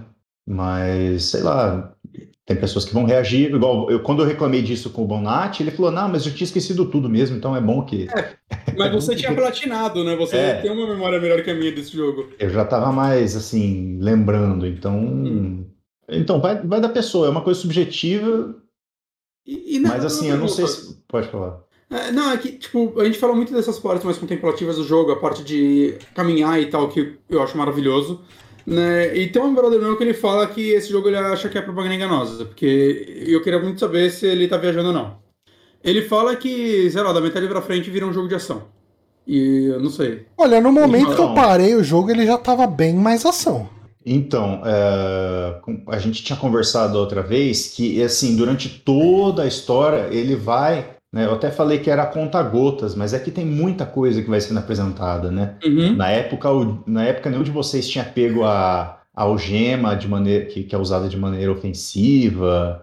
Uh, e até no começo você tem as mulas, que são só ladrões, uhum. né? Mais para frente você tem os, os acho que é homodimen, são não são só ladrões, como são assassinos assim. Então assim, você passar por um acampamento de ladrões, é beleza, o cara vai atrás de você, vai cutucar com a vara, vai jogar um rainho. Agora os outros nós vão atirar para matar. Então uhum. a, a, tudo vai escalonando, né? Uh, no começo você, você anda a pé, depois pega uma moto, depois pega um caminhão, depois pega uma, uma zipline, Uh, o combate também, você começa com uma. Agora, né, com o Director's Cut, uma das primeiras armas que você pega é uma Mazer, que é tipo um choquinho bem, uhum. bem ruim, na verdade, mas é uma arma inicial. Uh, as coisas vão escalonando durante toda a campanha. Tem então, novos, né? Então, não vou dizer que o cara viajou na maionese, mas eu acho que ele viu que realmente, não que transforme até o fim, mas ele realmente vai crescendo em quase todos os aspectos, né? Uh, no, é, vai tendo neve mais para frente, até avalanche tem. Então, assim, tudo vai tendo. Ó, oh, peraí, vamos, vamos, vamos jogar mais um temperinho, vamos jogar mais um temperinho. Ah, vamos dar um upgrade nisso aqui. Então, acho que até o fim dá para dizer. Tem até um momento que, que, tem armas, uma bazuca tá ligada múltipla, assim, para você ver como realmente tem muito conteúdo que vai sendo salpicado bem aos poucos, uhum. conforme os desafios vão aparecendo, né? E... Eu gosto que esse modelo do, do, do Norman Reedus Parece que ele tá querendo rir do, do roteiro a qualquer momento, sabe? Tipo, é, eu tô olhando aqui a interpretação dele. Sabe o Seinfeld? Que você vê que ele Sim. claramente tá rindo dos outros atores interpretando no meio da série. O modelo do Norman, Norman Reedus parece que tá sempre segurando a risada. Desculpa ter interrompido para falar essa coisa. Eu, eu acho engraçado que o, que, que o Norman Reedus já, já é um senhor de 50 e poucos anos e no jogo ele interpreta quase como um jovenzito, saca? Principalmente ah. nas cenas do quarto, que você fica olhando pra ele, ele fica fazendo careta. Tipo, eu acho muito esquisito isso. Uns maneirismos bem de criança pra adolescente, é... assim, né, mano? Uhum. Eu queria muito o... ver o Kojima dirigindo essas cenas. Ele, oh, mostra a língua da É, eu li alguma coisa, eu vi algum vídeo é, sobre isso, que o Kojima, ele pediu, né, ele pediu depois que o Norman Reedus fez meio que por acidente, na verdade, tipo, durante as sessões de mocap, Norman Reedus fez alguma coisa, assim, sem, sem ninguém pedir, naturalmente. Aí o Kojima falou assim: não, faz, faz de novo, faz de novo. Aí mandou gravar, mandou gravar. Aí faz de novo, faz outra coisa. Porque a intenção dele era você, né, como a proposta da história sugere também, ele, quis, ele queria que o, o, jogador se conectasse, se identificasse, visse que tem um ser humano que está controlando o Sam, o Sam tem uma personalidade, né? Porque toda a história gira em volta de conexões, né? E esse uhum. tipo de conexão, você vê um, um, personagem que tem uma personalidade, que tem, né, trejeitos únicos, né? E é bem, é, tem tudo a ver com, com o enredo, né? Com a proposta da história. Cara, mas esse jogo, essa Director's Cut tá muito bonito, hein? É, vamos falar das diferenças, Neto? Você é, que jogou então, tudo. Eu não sei se vocês querem ficar falando das coisas né, que já estão batidas do, do original, mas a, a, o Director's Cut ele traz melhorias em tudo, né? Desde a parte técnica né, de desempenho, resolução. Uh, Jogou no modo boniteza, né? Loading, entendeu? Gameplay, tudo, praticamente tudo. Até, até a parte sonora tem. Então é um pacote bastante completo. Ele dá uma azeitada em tudo até o é. mapa muda um pouco, né? Eu vi um vídeo acho, do Digital Foundry é. mostrando é. tipo, uma parte do mapa que tipo, a pedra tá do outro lado. Detalhezinhos assim que, é. saca, que, que, acho que a gente não, não vai nem entender o porquê fizeram, mas é interessante ver que, tipo, talvez eles tenham olhado para a obra aí dois anos depois e falaram, eu, eu, eu, consigo dar uma, uma, melhorada nisso aqui. Isso é interessante, saca? Né? É, eu acho que na verdade eles nunca pararam de mexer, porque assim que saiu pro Play, depois de seis meses teve a versão para PC, né? Sim. E como ela trazia a resolução ultra-wide, isso hum. impacta hum. muito na parte de fotografia, né? Que o Kojima, pô, fotografia, se não for a segunda coisa mais importante para ele, é a primeira, né? Então, assim, uhum. toda a questão do ultra-wide, que você tem tanto no PC quanto agora no Director's Cut, isso muda até o draw distance ali, draw, draw distance não, a posição da câmera, né? O POV. Uhum. As cutscenes, acho que tiveram que dar uma, uma acertadinha ali também para se adaptar com esse ultra-wide, né? Isso é interessante, né? Tem ultra-wide na versão de console, né? Mas não é tipo para você é. ligar no monitor ultra-wide, né? Ali, ele vai colocar uma barra em cima e embaixo e dar um. aumenta a distância, né? Para aumentar o, é, na, o of view. Na verdade, ele meteu um black bars ali, né? É. E eu não sei se é a mesma situação do The Order. Lembra que o The Order também era um jogo com black bars? E aí, sim, se você. Sim você tinha como, mesmo, talvez você tivesse que intervir com o controle remoto naquelas configurações da televisão, mas tinha uma maneira de você pegar o The Order, meter numa ultra-wide e fazer ele preencher realmente a tela 100%. Creio que o Death Stranding possa ter isso. Eu também teria que sim. Ter uma, uma, televisão mais moderna ali, talvez que você consegue né, fazer um ajuste fino ali do enquadramento, ia ficar bem bacana. E nessa questão da, da performance, do visual, o Director's Cut ele traz é, duas opções, né? Porque é o uhum. seguinte, eu, originalmente ele, ele não era 4K, ele era, né, era um 4K, o pessoal fala que é fake, mas enfim. 1440p, não, não é? Ah, era um checkerboard, essas técnicas, ah. né, de, de renderização, enfim. A questão é que agora você pode colocar em 4K com a, algumas coisinhas de draw distance maior também, uhum. uns refinamentos mais bacanas, E o target, daí, o, ele mira nos 60 FPS, mas tem quedas. Né? Uhum. Eventualmente, numa cena muito frenética, numa cutscene um pouco mais uh, elaborada, né? E o uhum. modo performance, que daí ele vai, tipo, remeter ao original, que daí é um 4K com checkerboard. É, eu vi que é um 1800p, né? Nem, nem é uma queda tão grande, é melhor que no Pro. É, então, eu não, eu não lembro agora dos números uhum. exatos, mas você. E aí, nesse modo, ele fica travado no 60, né? É. Aí ele faz o sacrifício necessário. E tira algumas coisinhas, né? O draw distance diminui. É, alguma... é tem, tem, algumas coisinhas que realmente. É, coisas poucas, né? Que ficam um pouco inferiores comparados com o modo qualidade. E é e bacana. O Ultra Wide também ele é 4K nativo, né? E ele não tem queda. Então, ele é um 4K nativo, porque a densidade ali dos pixels, por mais que tenha as black bars, a densidade se mantém a mesma. É. E, e, curiosamente, você ligando o ultra wide tanto no modo eh, qualidade quanto no modo performance, o frame rate é o mesmo. Uhum. Né? Porque como você corta um pedaço da tela, ele processa com mais facilidade. Uhum. Então você colocar em ultra wide no performance é uma coisa meio inútil, meio burra até, né? Uhum. Deveria ter um... para não confundir a galera. É, eles poderiam pôr três opções ali, mas para o pessoal, sei lá, não, se perder tanto assim. É, o e Calma é que também. O Calma que eu sou idoso lá no, no chat, ele comentou que ele ficou um pouco decepcionado que a maior parte do conteúdo novo da Director's Cut são referentes a Cyberpunk 2077 e Half-Life, que possivelmente esse conteúdo já estava no PC. Ah. Exatamente, exatamente. Eram as collabs que rolaram depois ali do, do, do Play 4. O e Cyberpunk aí... tinha moto, né? Uma coisa assim. Tem também visuais, né? Tem, a, tem um desenho no rosto, assim, que ah, você sim. habilita no, no, no Sun, né? O Santo pode colocar na nuca o símbolo da Valve, né? A, a, a válvula da Valve. A, a válvula, é, né? é, dá para pôr também. É, eu não sei se tem alguma coisa que e eu ainda não assim, peguei. O, trailer, uh, o trailer de revelação da Director's Cut, ele tinha uma brincadeirinha com Metal Gear e tal. Ele isso. tem isso como uma missão, alguma coisa, ou aquilo foi só para divulgação mesmo? É assim, é, logo no primeiro mapa tem uma região nova ali que é uma fábrica abandonada né, ela, ela se explica na história, né, conforme você vai fazendo as missões dela, a, ele vai explicando o que, que é aquela fábrica, por que ela está lá, o que aconteceu. É um conteúdo bastante curto, é bacana, mas é bem curto, assim. Eu acho que eu fiz uma, uma, uma transmissão ali de 1 hora e 40, sem correr e eu fiz tudo que dava para fazer nela. E, e tem história ou é só um desafio? É um aprofundamento da história, alguns acertinhos ali, algumas pontinhas ali que não necessariamente estavam soltas, mas que ele dá uma, uma, uma encorpada, né? Quem quer e... pegar mais da história vai ter uma coisinha aí. É para não ficar muito gratuito também, né? Eles aproveitaram uhum. e falaram, ah, vamos, vamos jogar isso aqui e amarrar com a história. Ficou amarradinho legal. Na verdade, eu não esgotei a discussão em fóruns, em Reddit, nem nada, mas alguma coisa parece que não bateu até com a história, né? Alguma coisa de, de, de da, da, relação da, da Bridget, né, com, com os bibis tal, parece que eles tentam revisitar esse assunto, mas parece que talvez a explicação que a, esse conteúdo novo não se encaixa tão fácil assim na, na né, no que já tinha. Tem um easter egg de Silent Hill, né? Eu vi a galera postando no Twitter também. Então, só para terminar a questão da fábrica, é...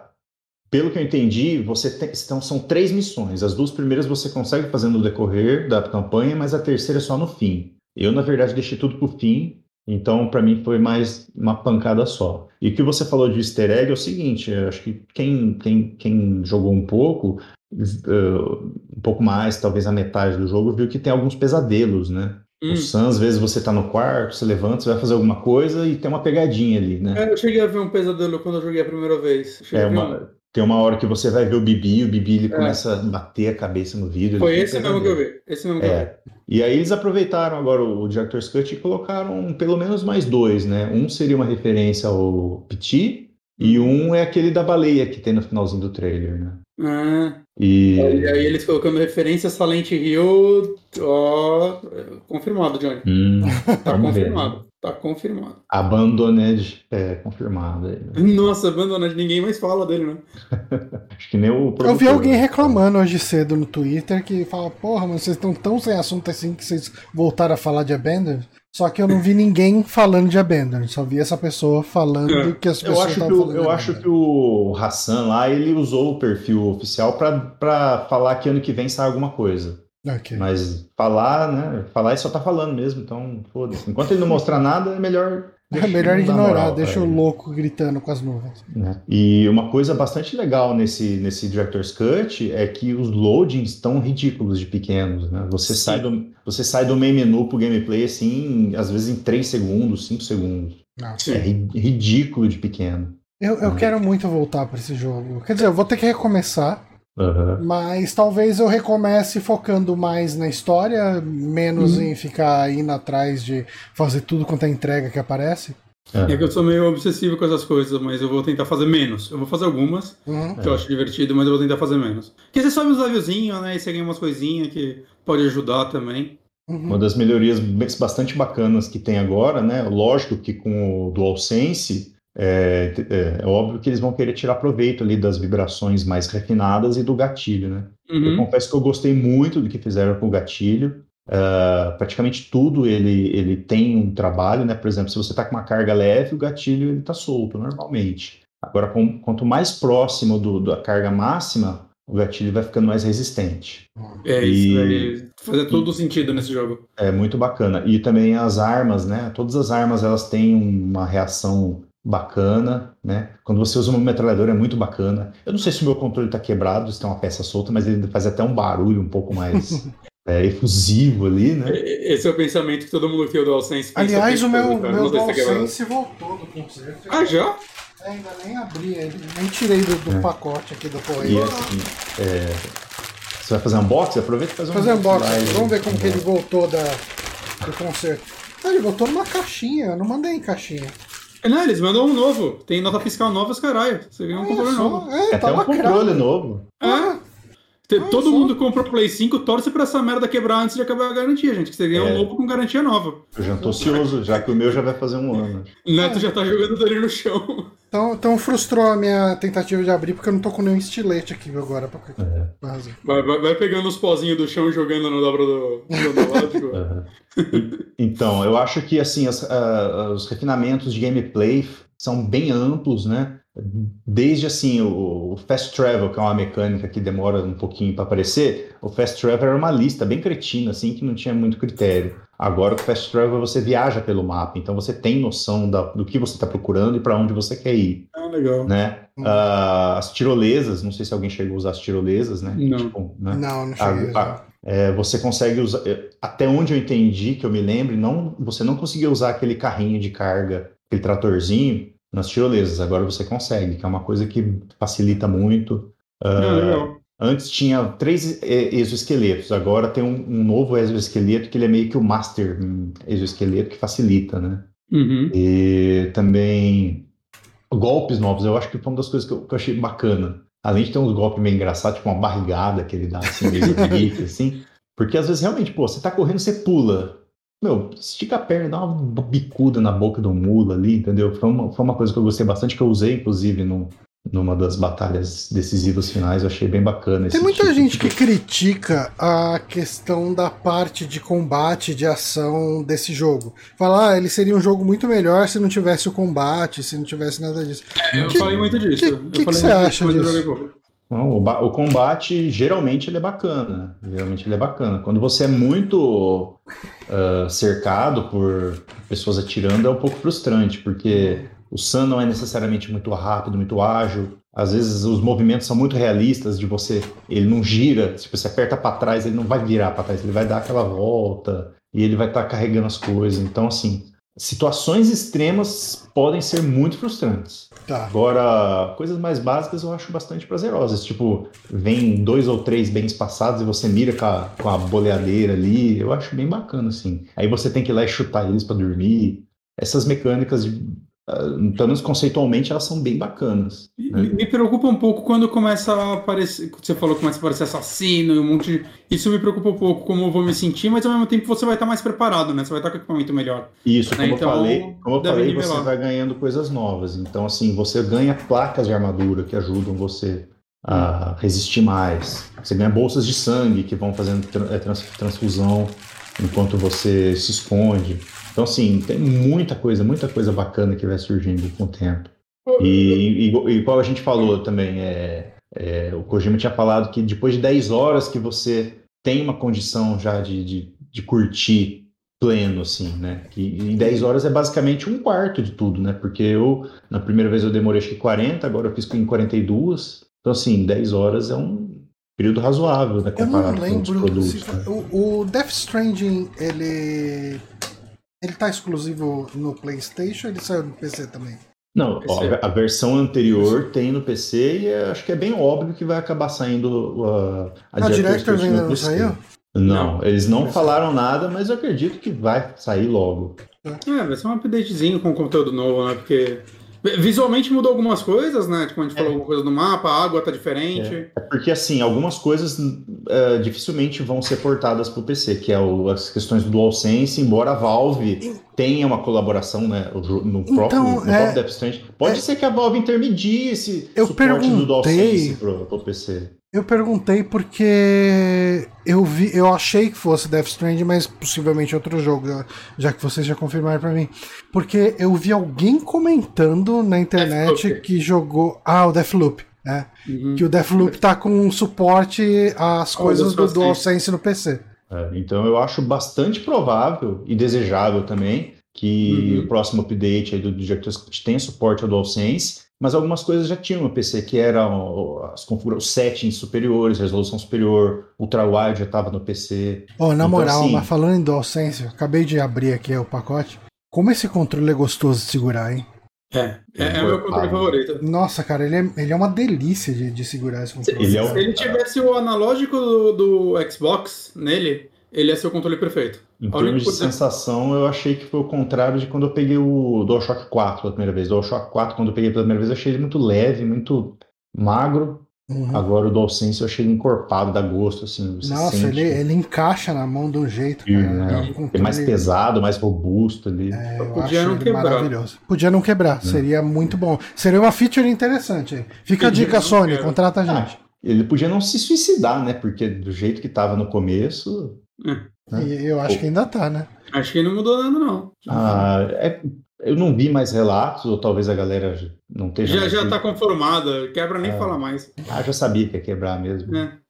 Então, é, outro conteúdo novo que tem no Director's Cut é uma, uma sessão mais arcade, né? Que é o Fire Range, que é um campo de treino que você, conforme você vai pegando armas novas durante a campanha, você pode voltar lá, elas vão estar disponíveis numa bancada de tiro e você Não tem várias. É, tem tre... você pode treinar ali logo que você entra, você simplesmente treina em alvos, mas cada conjunto de armas tem um conjunto de missões também que você pode fazer circuitinhos, né? Então, assim, ah, tem um desenho no mapa assim, você tem que derrotar soldado, ou derrotar alvos, ou derrotar BTs, né? Se for um treino da, da, gramada, da granada hemática, por exemplo, é contra BTs, né? E tudo isso, quase tudo que foi adicionado de novo também, você tem um modo de, de high score, né, um sistema de pontuação, e você compete com os amigos. Né? Então você vai lá, faz, vê, ah, ganhei do Bonatti, ganhei do Johnny, perdi pro fulano e tal. E eu não vi, mas tem um, uma pista de corrida perto da fazenda. Eita! Tem uma pista de corrida que é, na verdade, é uma pista que modula para um segundo formato e tem o modo espelhado. Então são quatro pistas bem parecidas. Né? E para combinar com essa pista de corrida tem um carrão meio estilosão ali que você pode usar para entregas, embora isso não seja recomendável, né? Porque é um carro mais estilosão ali e não tem. Se até os veículos de, de carga pesada já têm dificuldade de andar pelo mapa, imagina esse carrão estiloso. Né? É, mas essa parte da corrida eu, eu, eu não acessei, eu não tive muito, muito contato. Não sei se eu vou muito atrás também, quando acabar tudo, acho que eu vou atrás. É lá na fazenda, né? Embora tenha o fast, embora tenha o fast travel ali, eu vou ter que habilitar, porque tudo, tudo, tudo que tem de novo não é dado no seu, na sua mão. Geralmente está atrelado com a missão, né? Hum. Então, assim, a, a, aquela arma, a Mazer, você precisa é, pegar a primeira missão da fábrica nova. Uh, o esqueleto, você tem que fazer a primeira missão da fábrica nova. Essa pista, você tem que fazer uma missão de carregar os as matérias-primas para fabricar a pista. O esqueleto né? definitivo você já consegue na primeira missão da fábrica nova? E é, é, basicamente isso. E é difícil? Não, não, na primeira não, porque assim é uma Pode fábrica. pegar ele e meio que desbalancear o jogo um pouco logo no começo, então? Ah, eu não sei se o esqueleto ele faz tanta diferença assim, não, sabe? Ah, é? Porque já tem tanto esqueleto, tem quatro, três esqueletos. Eu usava só o de, de multiterrenos, né? Que é para escorregar menos, para ele. Né, Eu não usava nem o de corrida e nem o de peso. Eu preferia esse de não, não cair tão fácil. Uhum. E, salvo engano, até a mecânica de. É, é engraçado falar isso, porque o, o Play 5 ele dá muita briga nessa questão dos saves, né? De, de serem chatos de você compartilhar do, do console anterior, né? Do, do Play 4, Uhum. por exemplo, enquanto a Microsoft faz isso ridiculamente fácil. E aí não só é difícil no Death Stranding, que o seu save não pode estar com uma, um- uma entrega pendente, como até onde eu pesquisei, você tem que fazer uma missão de entrega do seu save dentro do jogo. Nossa. Então, assim, já, Tá, já não é, é fácil, mais o né? tipo de loucura que eu quero do Kojima. É, É, essa é, legal. A- Que a parte de não poder estar com nenhuma entrega pendente e tal, puta, parece ser chato isso. é, porque daí até o Digital Foundry, quando vai fazer a análise, eles falaram isso. Claro, a gente foi fazer a, a transferência de arquivo e além de instalar o- a versão antiga no Play 5, a gente teve que rodar, terminar uma entrega para poder fazer a transferência. Então, é, além da toda a burocracia da Sony, tem a burocracia específica de- de- desse Death Stranding. Né? Eu acho É que é uma coisa- engraçado que o Kojima, o cérebro do Kojima deve funcionar no modo. Alguém sugere uma coisa, fala, ô, não ia ser da hora se a gente fizesse o cara entregar o save dele, bota no jogo. tipo, não, mas era uma piada. Não, coloca no jogo. Agora é uma feature. É inimaginável isso você entregar. É, é um meta-jogo, né? Na verdade, é uma não, meta- totalmente, totalmente. Mecânica meta total. É, Ah, alguma- mas- Algumas coisas legais também para você revisitar, é, revisitar batalhas, né? No, no- no anterior, você podia revisitar ah, os, os encontros com o Mads Mikkelsen, né? Hum. E agora você pode revisitar também os, os chefes menores e, obviamente, como já foi dito, você pode competir os scores também e tudo mais. Bacana. Customização, Você customização comprou- você pinta, pi- qu- quase tudo agora você pinta a roupa do, do, do Sam, a, a, a cápsula do Bibi, tem, a customização expandiu bastante também. Você comprou só a atualização pra ele, né? Você não recomprou o jogo. Então, eu já tinha a versão de latinha, né? Aquela versão Uhum. boni- bonita lá que eu peguei na é, que eu Amazon. tenho também. E aí, como a versão física do Play 5 é uma versão normalzona, uma caixinha, eu não animei de pegar com o preço de lançamento. né? Pode ser que quando despencar o preço daqui a três semanas eu pegue, mas assim, eu preferi, num primeiro momento, pegar o digital mesmo, porque era, foi um preço que eu achei bacana, porque tava E- então, quanto tá? 60, acho que era 60, 50 e 40, uma coisa assim, não, não, não chega a 60. Aham. Acho que foi 50, 50 Que é reais. 10 40 dólares lá fora, né?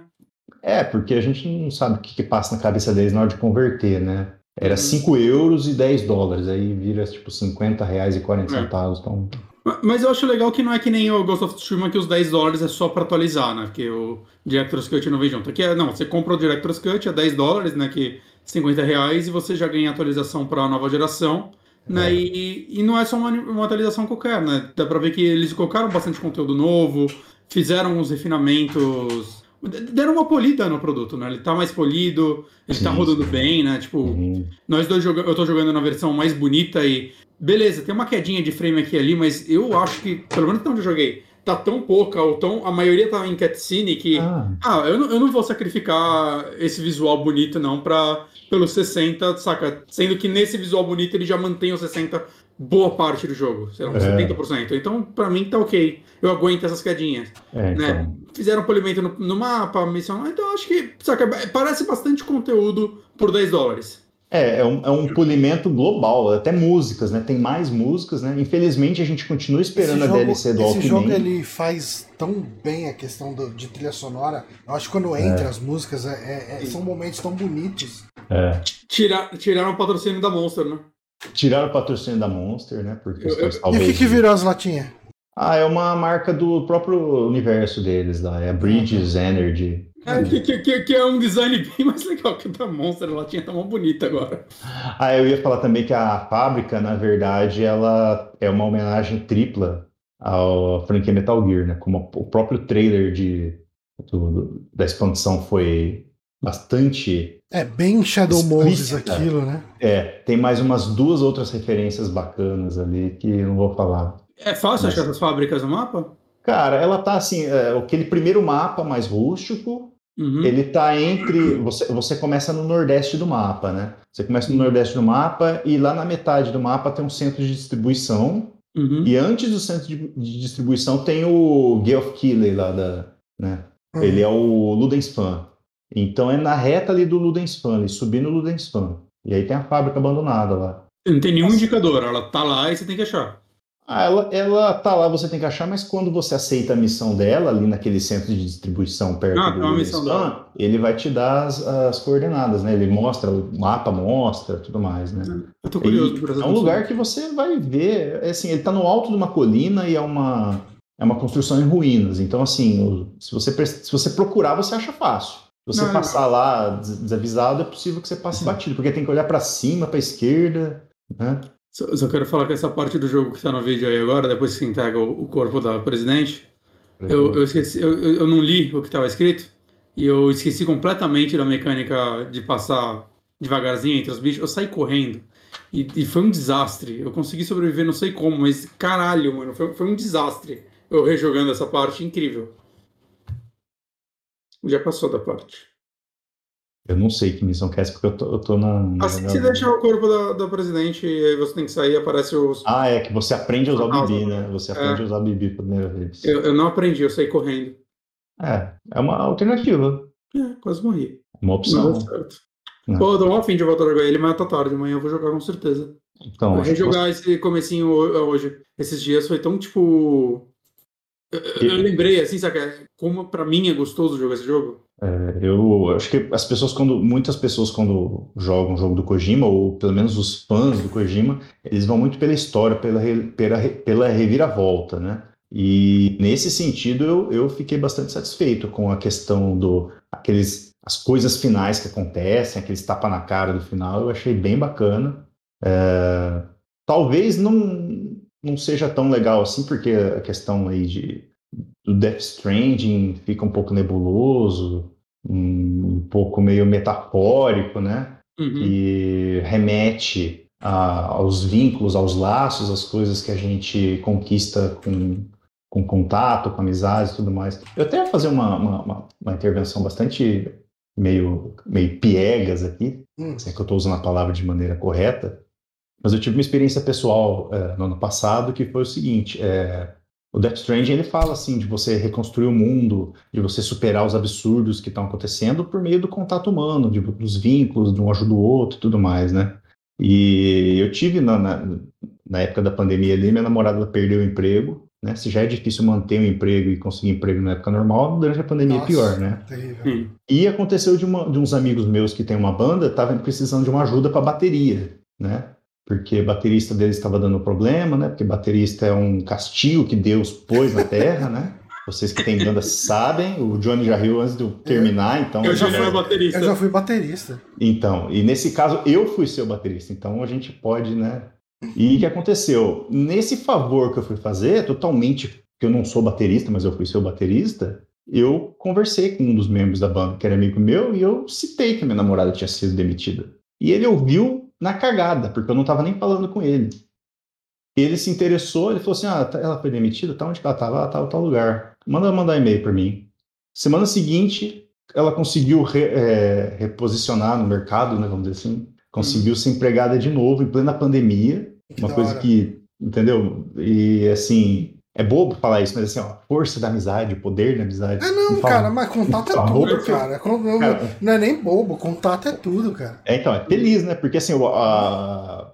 não era pra eu estar lá, entendeu? Não era pro cara ter ouvido, mas o fato de eu ter feito um favor pro amigos, assim, acabou construindo uma coisa super bacana, né? Uhum. Tirou a pessoa de uma condição de desemprego na época da pandemia, né? a gente sabe que é foda, né?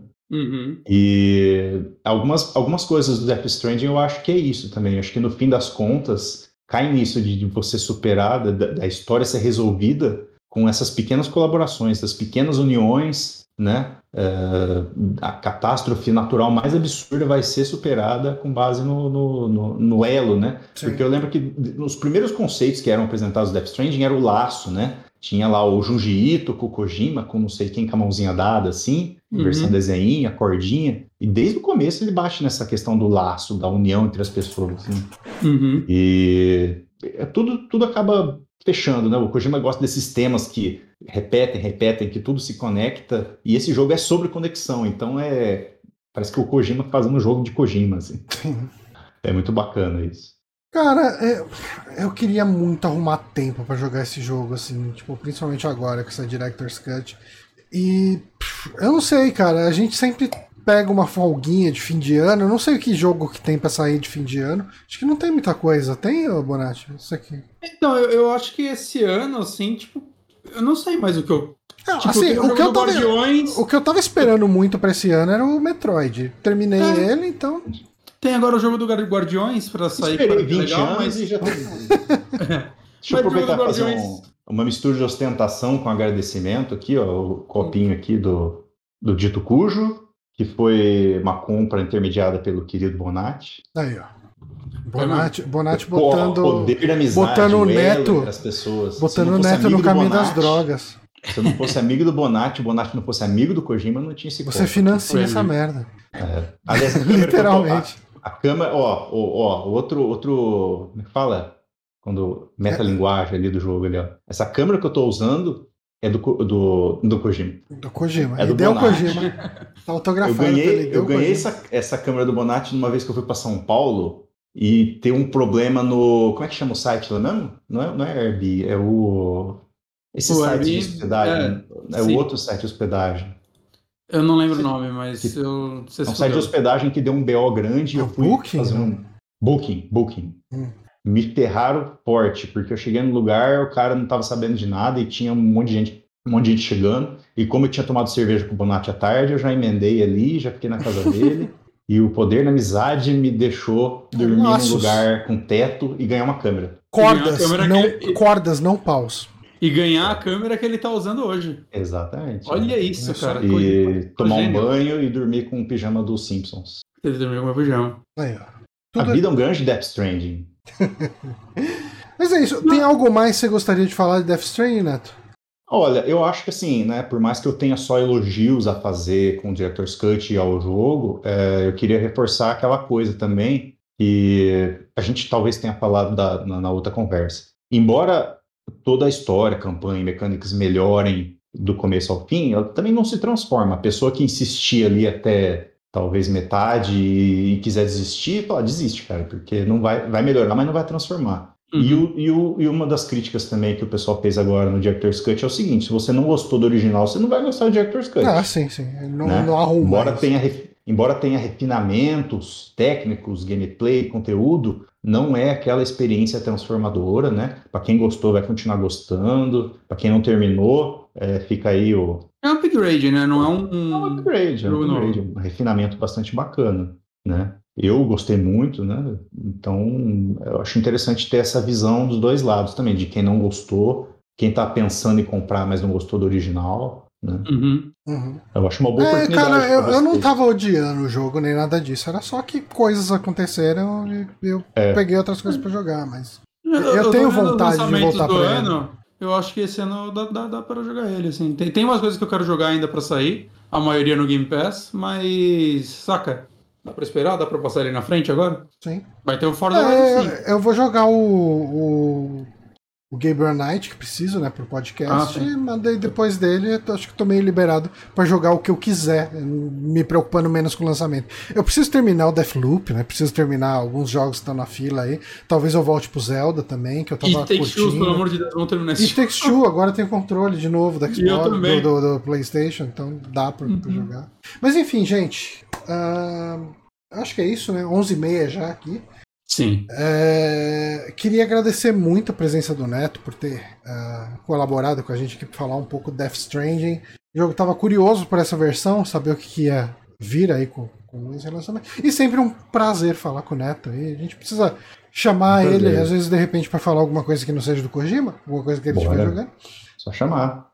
E muito obrigado. Obrigado pessoal que acompanhou aqui a live. Muitas inscrições do Prime, assim, novos seguidores também a gente teve durante essa live. Então a gente teve aí o Thiago Mazzanti mesmo que que estava acompanhando a live do o, as jogatinas do Neto começou a seguir a gente aqui, mas teve inscrições aí do, do Calma que eu sou idoso, do Rodrigo Gack, do Felipe, do Paulo Silva, Stravinsky acabou de se inscrever agora nesse exato momento. Obrigado aí, Stravinsky. Galera, muito obrigado mesmo. Lembrando, né, o restante do mês a gente deve retomar o nosso Amiibo Outubro com a nossa programação especial de terror. Na semana que vem a gente tem aí podcast dedicado ao Fright Night com Newton Kleina. Então a gente convida vocês a assistirem o filme, né, A Hora do Espanto, e virem acompanhar aqui com a gente as nossas opiniões. Eu não assisto esse filme desde que eu era criança. Eu possivelmente vou reassistir ele agora na segunda-feira que vem, para ficar bem fresco para o dia do podcast, né, na quinta da semana que vem. Uhum. Então, assistam o filme e venham bater esse papo aqui com a gente. Uh, se o pessoal estiver comentando aí alguma cena, alguma coisa aí no chat, a gente dá um jeito de ler aí no meio da nossa discussão também, para envolver essa galera. Uhum. E é isso. Obrigado a todo mundo. A gente fica por aqui. Até semana que vem. Parou. Falou, galera. Beijo. Boa noite.